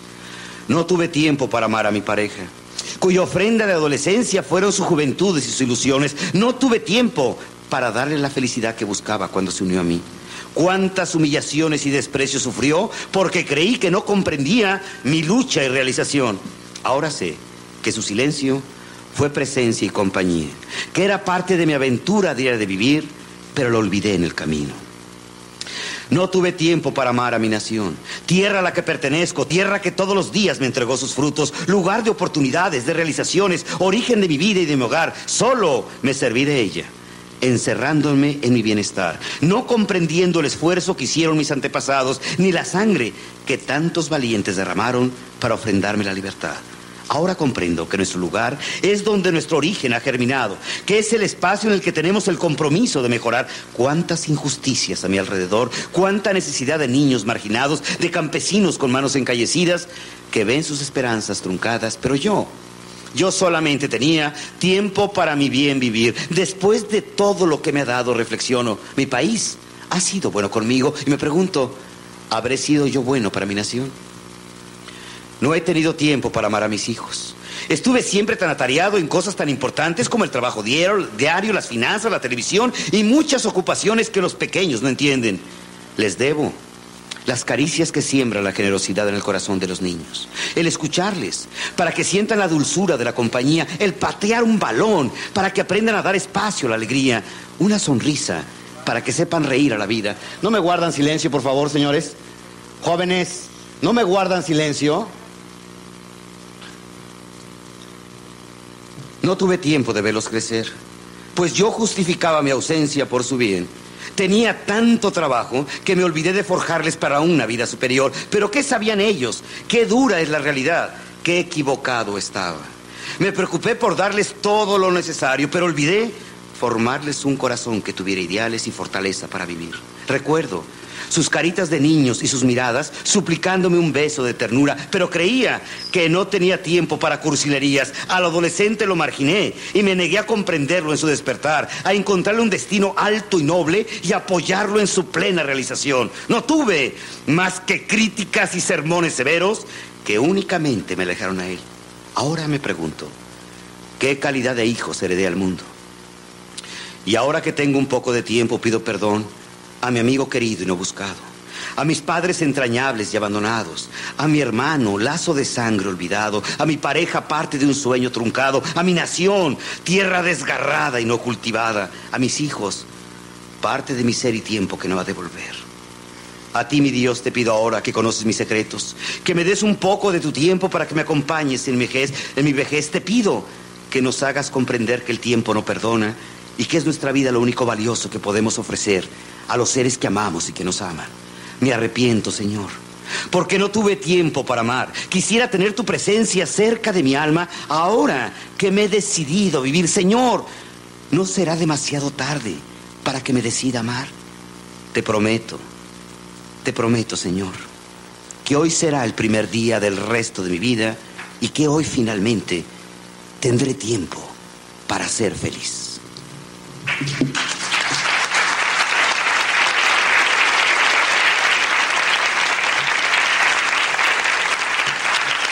Gracias, señores. Gracias. Esta es una conferencia muy amplia, tiene ocho puntos, voy apenas en el tercero. Ustedes no tienen la culpa, el pendejo soy yo. Y yo quisiera, obviamente, darles espacio, pero quisiera abordar un tema que es fundamental, porque viene, el tema crucial es el tema valores, valores que es fundamental. ¿eh? ¿Por qué? Porque todas las empresas de excelencia a nivel mundial y todas las naciones a nivel mundial han creado toda una escala de valores. Fíjese, curiosamente, en Transparencia Internacional, el país más honesto del mundo, según esta organización, es Nueva Zelanda. El día de ayer en una cena les platicaba que yo como Santo Tomás, hasta no ver, no creer. Entonces hace dos años tomé un avión, bueno, varios aviones, y llegué finalmente a Nueva Zelanda, que está bastante lejos renté un carro, dije, esto yo lo quiero ver, no lo creo. Hay supermercados en la carretera, pequeños supers. Me bajé en un supermercado, tomé una canasta, me surtí todo lo que yo quería, manzanas, naranjas, toronjas, unas pilas, un rollo de fotografía, llegué a la caja, pesé lo que había comprado de, frutas, saqué mi cuenta en una calculadora que estaba ahí, saqué mi cartera, pagué mi cuenta, tomé el vuelto y me fui. No había un solo empleado. Ah, platícame una de, una de vaqueros, Miguel Ángel. Señores, es cierto. ¿Por qué? Porque los que han gobernado esta nación le han dado motivos a su gente para ser honestos. Fíjate la importancia, ¿eh? Ustedes díganme, ¿dónde estaría la gran revolución panameña? ¿Saben dónde está la revolución? Ideológica. Los primeros en revolucionar en esta nación. El sector mejor pagado, estimulado y apoyado. ¿Quién es? Los maestros. Los maestros deberían de ser. ¿Quién tiene en sus manos el futuro de Panamá? ¿Quiénes son los arquitectos humanos de esta nación? ¿Quiénes están haciendo la arquitectura social? Ustedes saben que cuando yo llego a una reunión de jóvenes o que veo niños, me pregunto, dentro de esos niños, ¿irá el presidente de esta nación? En esos vientres de esas pequeñitas se van a gestar la futura generación. Porque les quiero decir una cosa, señores, todos los que estamos aquí nos vamos a morir. Y la gente le preocupa mucho, pero muchísimo, qué le va a heredar a sus hijos. Señores, más bien debemos de preguntarnos qué hijos le vamos a heredar a Panamá. Ahí está la pregunta y ahí está la respuesta. Esa es la herencia real de unos padres a una nación. Cuando yo veo políticos corruptos en cualquier país del mundo, ¿saben qué pienso? Qué poco padre y qué poca madre. No tuvieron padres para que les dieran valores. No tuvieron padres para germinar en sus corazones valores superiores, ideales, sueños, estrellas, valores de fondo. Y recuerden que no nos han gobernado ni chinos, ni franceses, ni alemanes. Han sido compatriotas nuestros. Y me pregunto, ¿acaso muchas escuelas son incubadoras de delincuentes? Pregunta de reflexión, tema fundamental. ¿eh?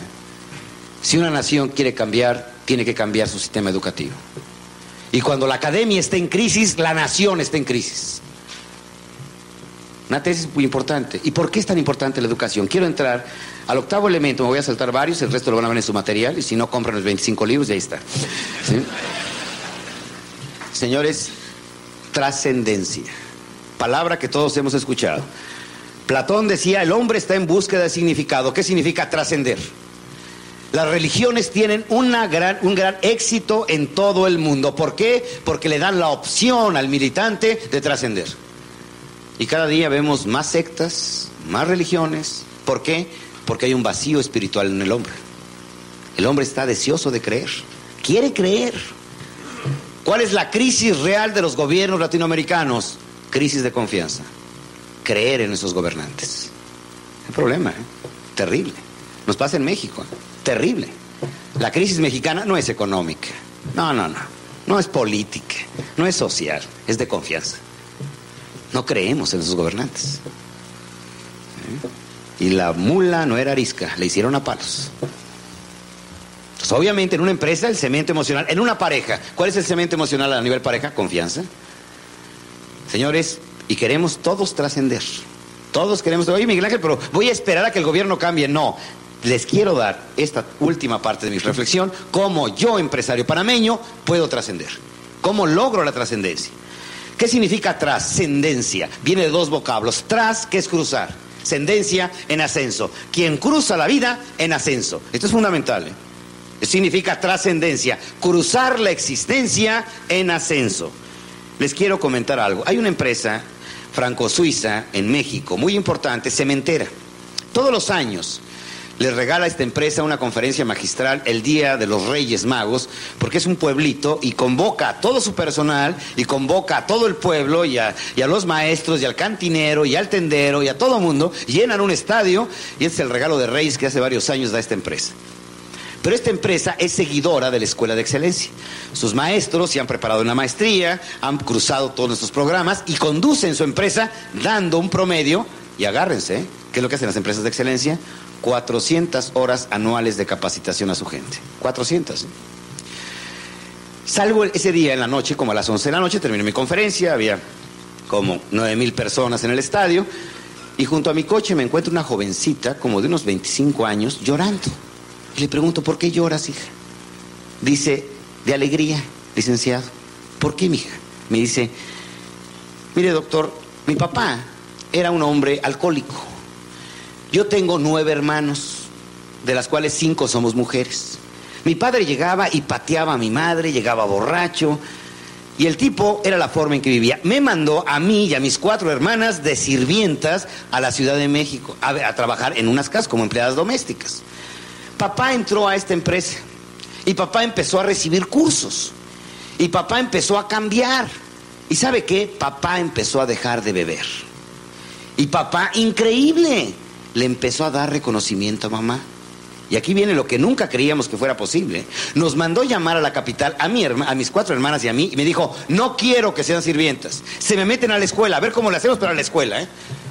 Yo ya soy enfermera. Mi hermana es técnica en turismo. Y la otra, y empezó a narrarme lo que habían hecho. Y, y lloro, licenciado, de agradecimiento a esta empresa porque nos dio un papá diferente. ¿Qué sucedió? Este empresario tomó a este trabajador y le cruzó la vida. Los hijos de este trabajador jamás volverán a ser esclavos ni sirvientes, serán seres productivos para su nación. Ese hombre pagó la colegiatura social a su nación. ¿Cómo? Educando a su gente. Me encuentro en una reunión con las mil mujeres más ricas de mi país. No, hombre, todas con papa integrado y puré del otro lado, ¿sí? Y se levanta una y me dice, es que licenciado, es que yo le he dicho a mi sirvienta, pero ella no quiere. Claro que no quiere. Su madre fue sirvienta, su abuela fue sirvienta, su bisabuela fue sirvienta y más atrás esclava de un señor español y más atrás de un señor azteca. Obviamente, señores, hay algo que es fundamental y ojalá les pueda transmitir la importancia de esto. Demócrito, 500 años antes de Cristo, acuñó por primera vez la palabra átomo. Significa lo indivisible. Dijo, hay una materia prima común en toda la creación, se llama átomo. 2500 años después, Albert Einstein, la teoría de la relatividad, origen de la teoría atómica, dice, el átomo se puede dividir. Protón, neutrón y electrón. La última década llega la teoría cuántica y dice el protón, electrón y neutrón se puede dividir. Y se encuentra una molécula infinitamente pequeña que se llama quantum. Todo está hecho de quantum. Todo, ¿eh? Esta mesa, mi cuerpo, este libro, está hecho de quantum. El cobre y el oro son iguales. Es la misma molécula. La diferencia, alerta lo que voy a señalar, ¿eh? es la energía y la información. Yo les pregunto con toda honestidad, cuando nosotros estamos hablando de un niño que vive en el Chorrillo, en San Miguelito, ¿cuál es la diferencia con un niño del centro de Panamá en la mejor escuela que tenga el país? ¿Saben cuál es la diferencia? Información. Nada más. Sócrates lo decía en forma muy clara, tanta capacidad tiene de razonamiento el esclavo que el noble. Diógenes en un cementerio Viendo huesos, le pregunta a Alejandro el Magno, ¿qué haces? Diógenes le contesta, buscando la diferencia entre un esclavo y un noble. ¿Cuál es la diferencia entre un niño de Nigeria, un niño de Kenia, donde está la más aberrante resultado precisamente de la corrupción de los imperios? Británico, inglés, español, francés. ¿Saben cuál es la diferencia? Información. He visto comunidades en África espantosamente miserables, que viven como hace dos mil años, idéntico. ¿eh? Me fui a un oasis en Kenia, Zimbabue, me encontré, no, olvídense de Lawrence de Arabia y de Hollywood, ¿eh? camelleros sacando de un condenado agujero de 20 metros de profundidad agua, pero una escalera humana, uno sobre los hombres de otro, y subían la cubeta cantando para los camellos. En ese sacaban el agua como hace dos mil años. Para ellos una escalera sería tecnología de punta, ¿cómo ves? No, no, una manguera del siglo XXI. Pero ¿saben por qué? No les llegó la información. ¿Saben por qué es tan aberrante mi concepción? Alguien que le roba a su nación porque le está, le está robando los recursos de información de un niño. No sabemos, ese niño que vive en San Miguelito, si puede llegar a ser arquitecto, poeta, médico, no lo sabemos, si no tuvo la opción de la información. Y por favor, esto no es voluntad de Dios, es un pecado social. Esto es nuestro, no es de Dios, ¿eh? Es que Dios así lo quiso, no es cierto. ¿A quién de ustedes le gustaría ver a su hijo sufriendo, muriendo de hambre? Estuve en Ruanda y les quiero confesar que ha sido lo más cruel que he visto en mi vida. Una peste, un cólera, un vómito, una diarrea, dos mil muertos diarios. Pagando 10 dólares el rescate de los cuerpos. ¿Y saben qué me impactó más? Dando la vuelta en una aldea, venía con dos gentes de la Cruz Roja Internacional, que me decían, Miguel Ángel, esto ni los reporteros de guerra lo han soportado. Me encuentro una chiquita de 8 años decapitada. Y pregunté por qué. Y me contestaron, era de la tribu enemiga. Señores, matar a un ser humano es matar a Dios, porque es la obra de Dios. Y no me importa la raza ni el color. ¿Quién inventó las fronteras? ¿Quién puso las líneas imaginarias? ¿Quién nos puso colores en la piel? ¿Quién nos dio religiones? No fue Dios. La hicimos los hombres. Señores, cuando yo tomé un antirrábico y se lo apliqué a mi hijo de cuatro años porque había sido mordido por la rabia, pregunté, ¿quién hizo esta vacuna? Y me contestaron, Luis Pasteur. ¿De qué nación? Pregunté. Francés. No es cierto. Lo hicieron las manos de Dios. No pertenece a Francia, pertenece a la humanidad.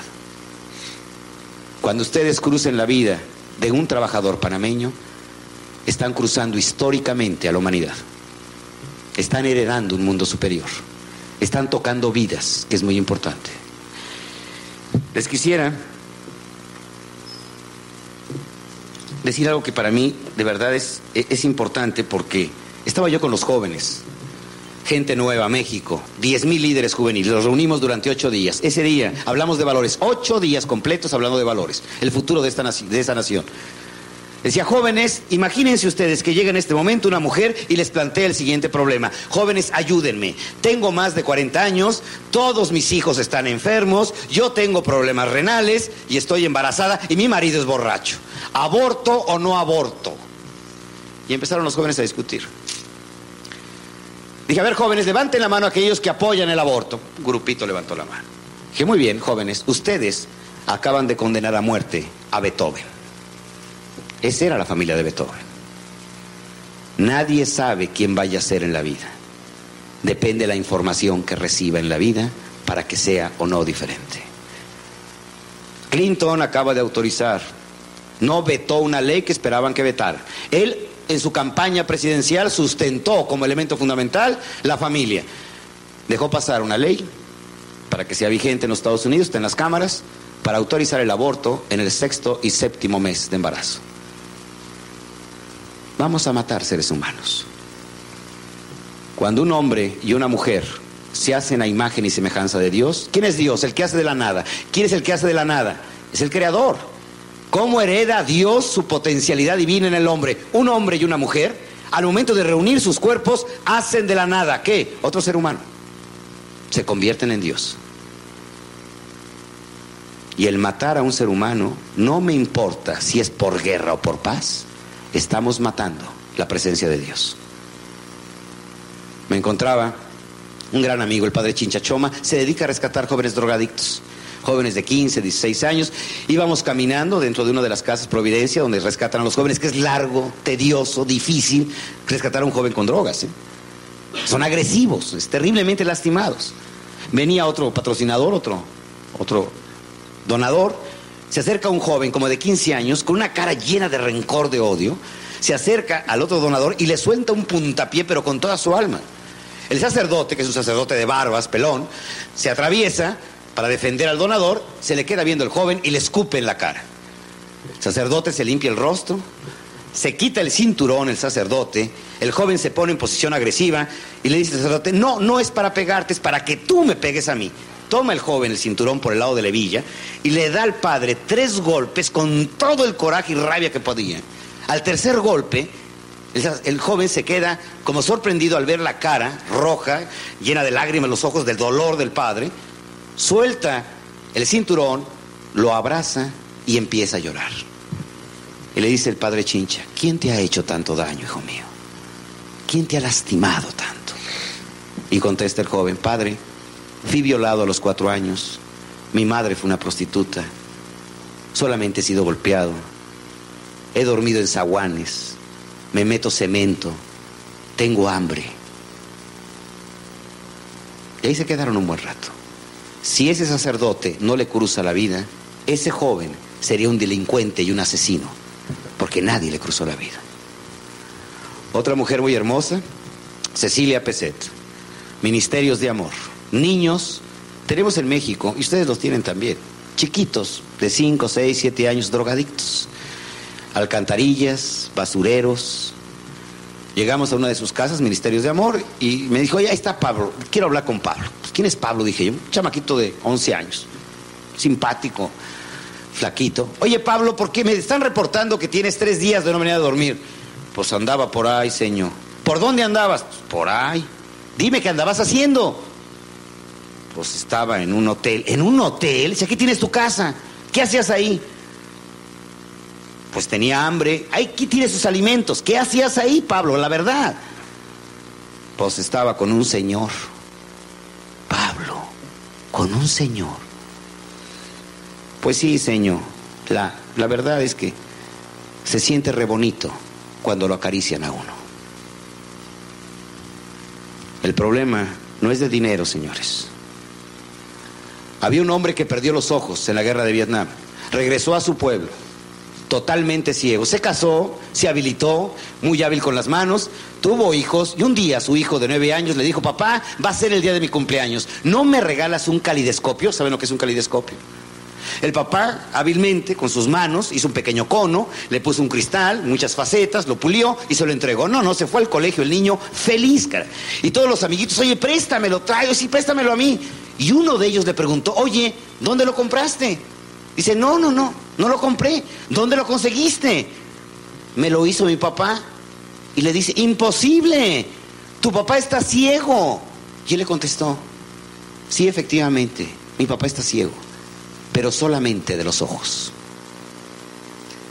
Solamente de los ojos. Señores, para terminar quiero darles dos metáforas muy importantes. Me encontraba en Australia, renté una avioneta, quería llegar a un lugar muy especial, a Isla Phillip, donde salen los pingüinos en la noche, pero no por los pingüinos. Quería estar en un espacio muy, muy especial. Se cuenta que en ese lugar hace algunos años, se presentó uno de los fenómenos más extraños de la naturaleza. Australia de por sí es un continente de extrañezas. ¿eh?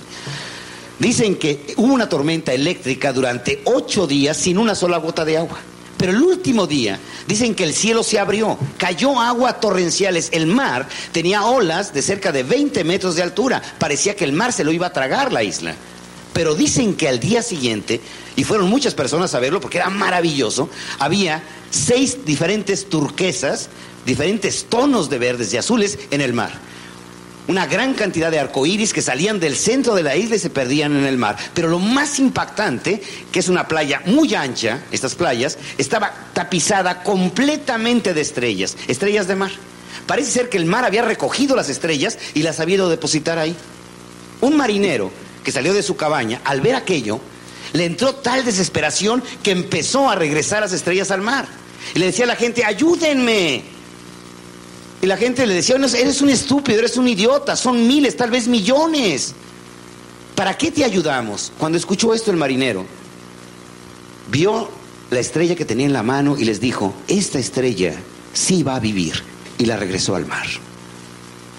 Señores, cada vez que tomemos a un niño panameño, estamos rescatando una estrella. Eso es lo que estamos haciendo. Les quiero pedir un permiso y no quiero verme con un abuso de confianza. Quiero que me den permiso de ser panameño dos minutos. Préstenme su bandera, préstenme su nacionalidad. Tenemos muchas cosas comunes, muchas llagas sociales comunes y muchos dolores comunes. Si a mí me preguntaran qué es Panamá, ¿saben lo que les diría? Como panameño. Panamá es el vientre de mi madre. Panamá son mis hijos. Panamá es la libertad que vivo.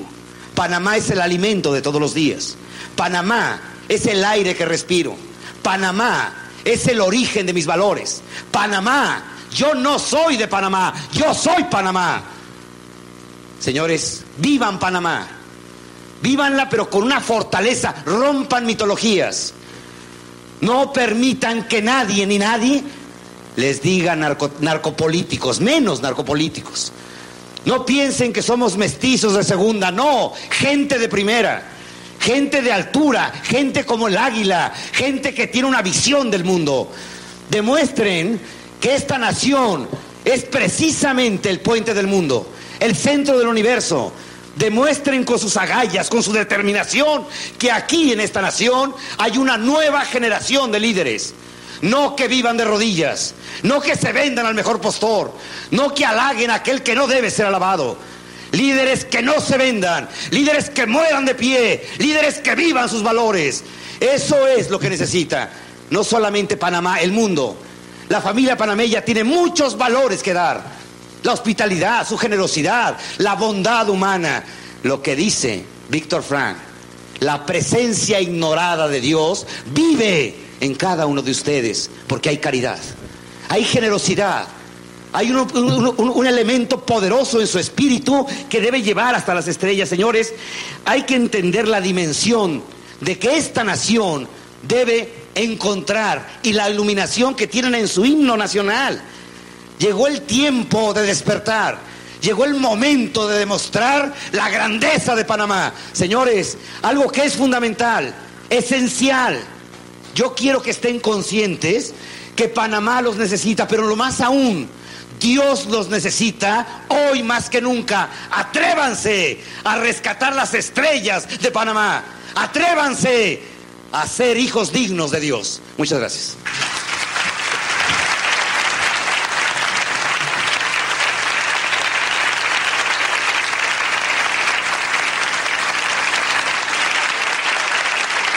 Y bueno, esto ha sido todo por hoy. Si te ha gustado nuestro video, por favor suscríbete, dale like y activa las notificaciones para que así puedas estar al tanto cuando subimos un video. Hasta la próxima. When you make decisions for your company, you look for the no-brainers. And if you have a lot of mailing to do, stamps.com is the ultimate no-brainer. It streamlines your processes to make your business more efficient, which makes you less busy. Mail checks, invoices, legal documents, and everything you need to keep your business running with Stamps.com. Seamlessly connect with every major marketplace and shopping cart. Schedule package pickups and see your cheapest and fastest shipping options from different carriers. With rates up to 89% off USPS and UPS rates. And with the Stamps.com mobile app, you can take care of mailing and shipping wherever you are. Make the same no-brainer decision as over 1 million other businesses with stamps.com. Sign up with code program for a 4-week trial plus free postage and a free digital scale. No long-term commitments or contracts. That's stamps.com. Code program.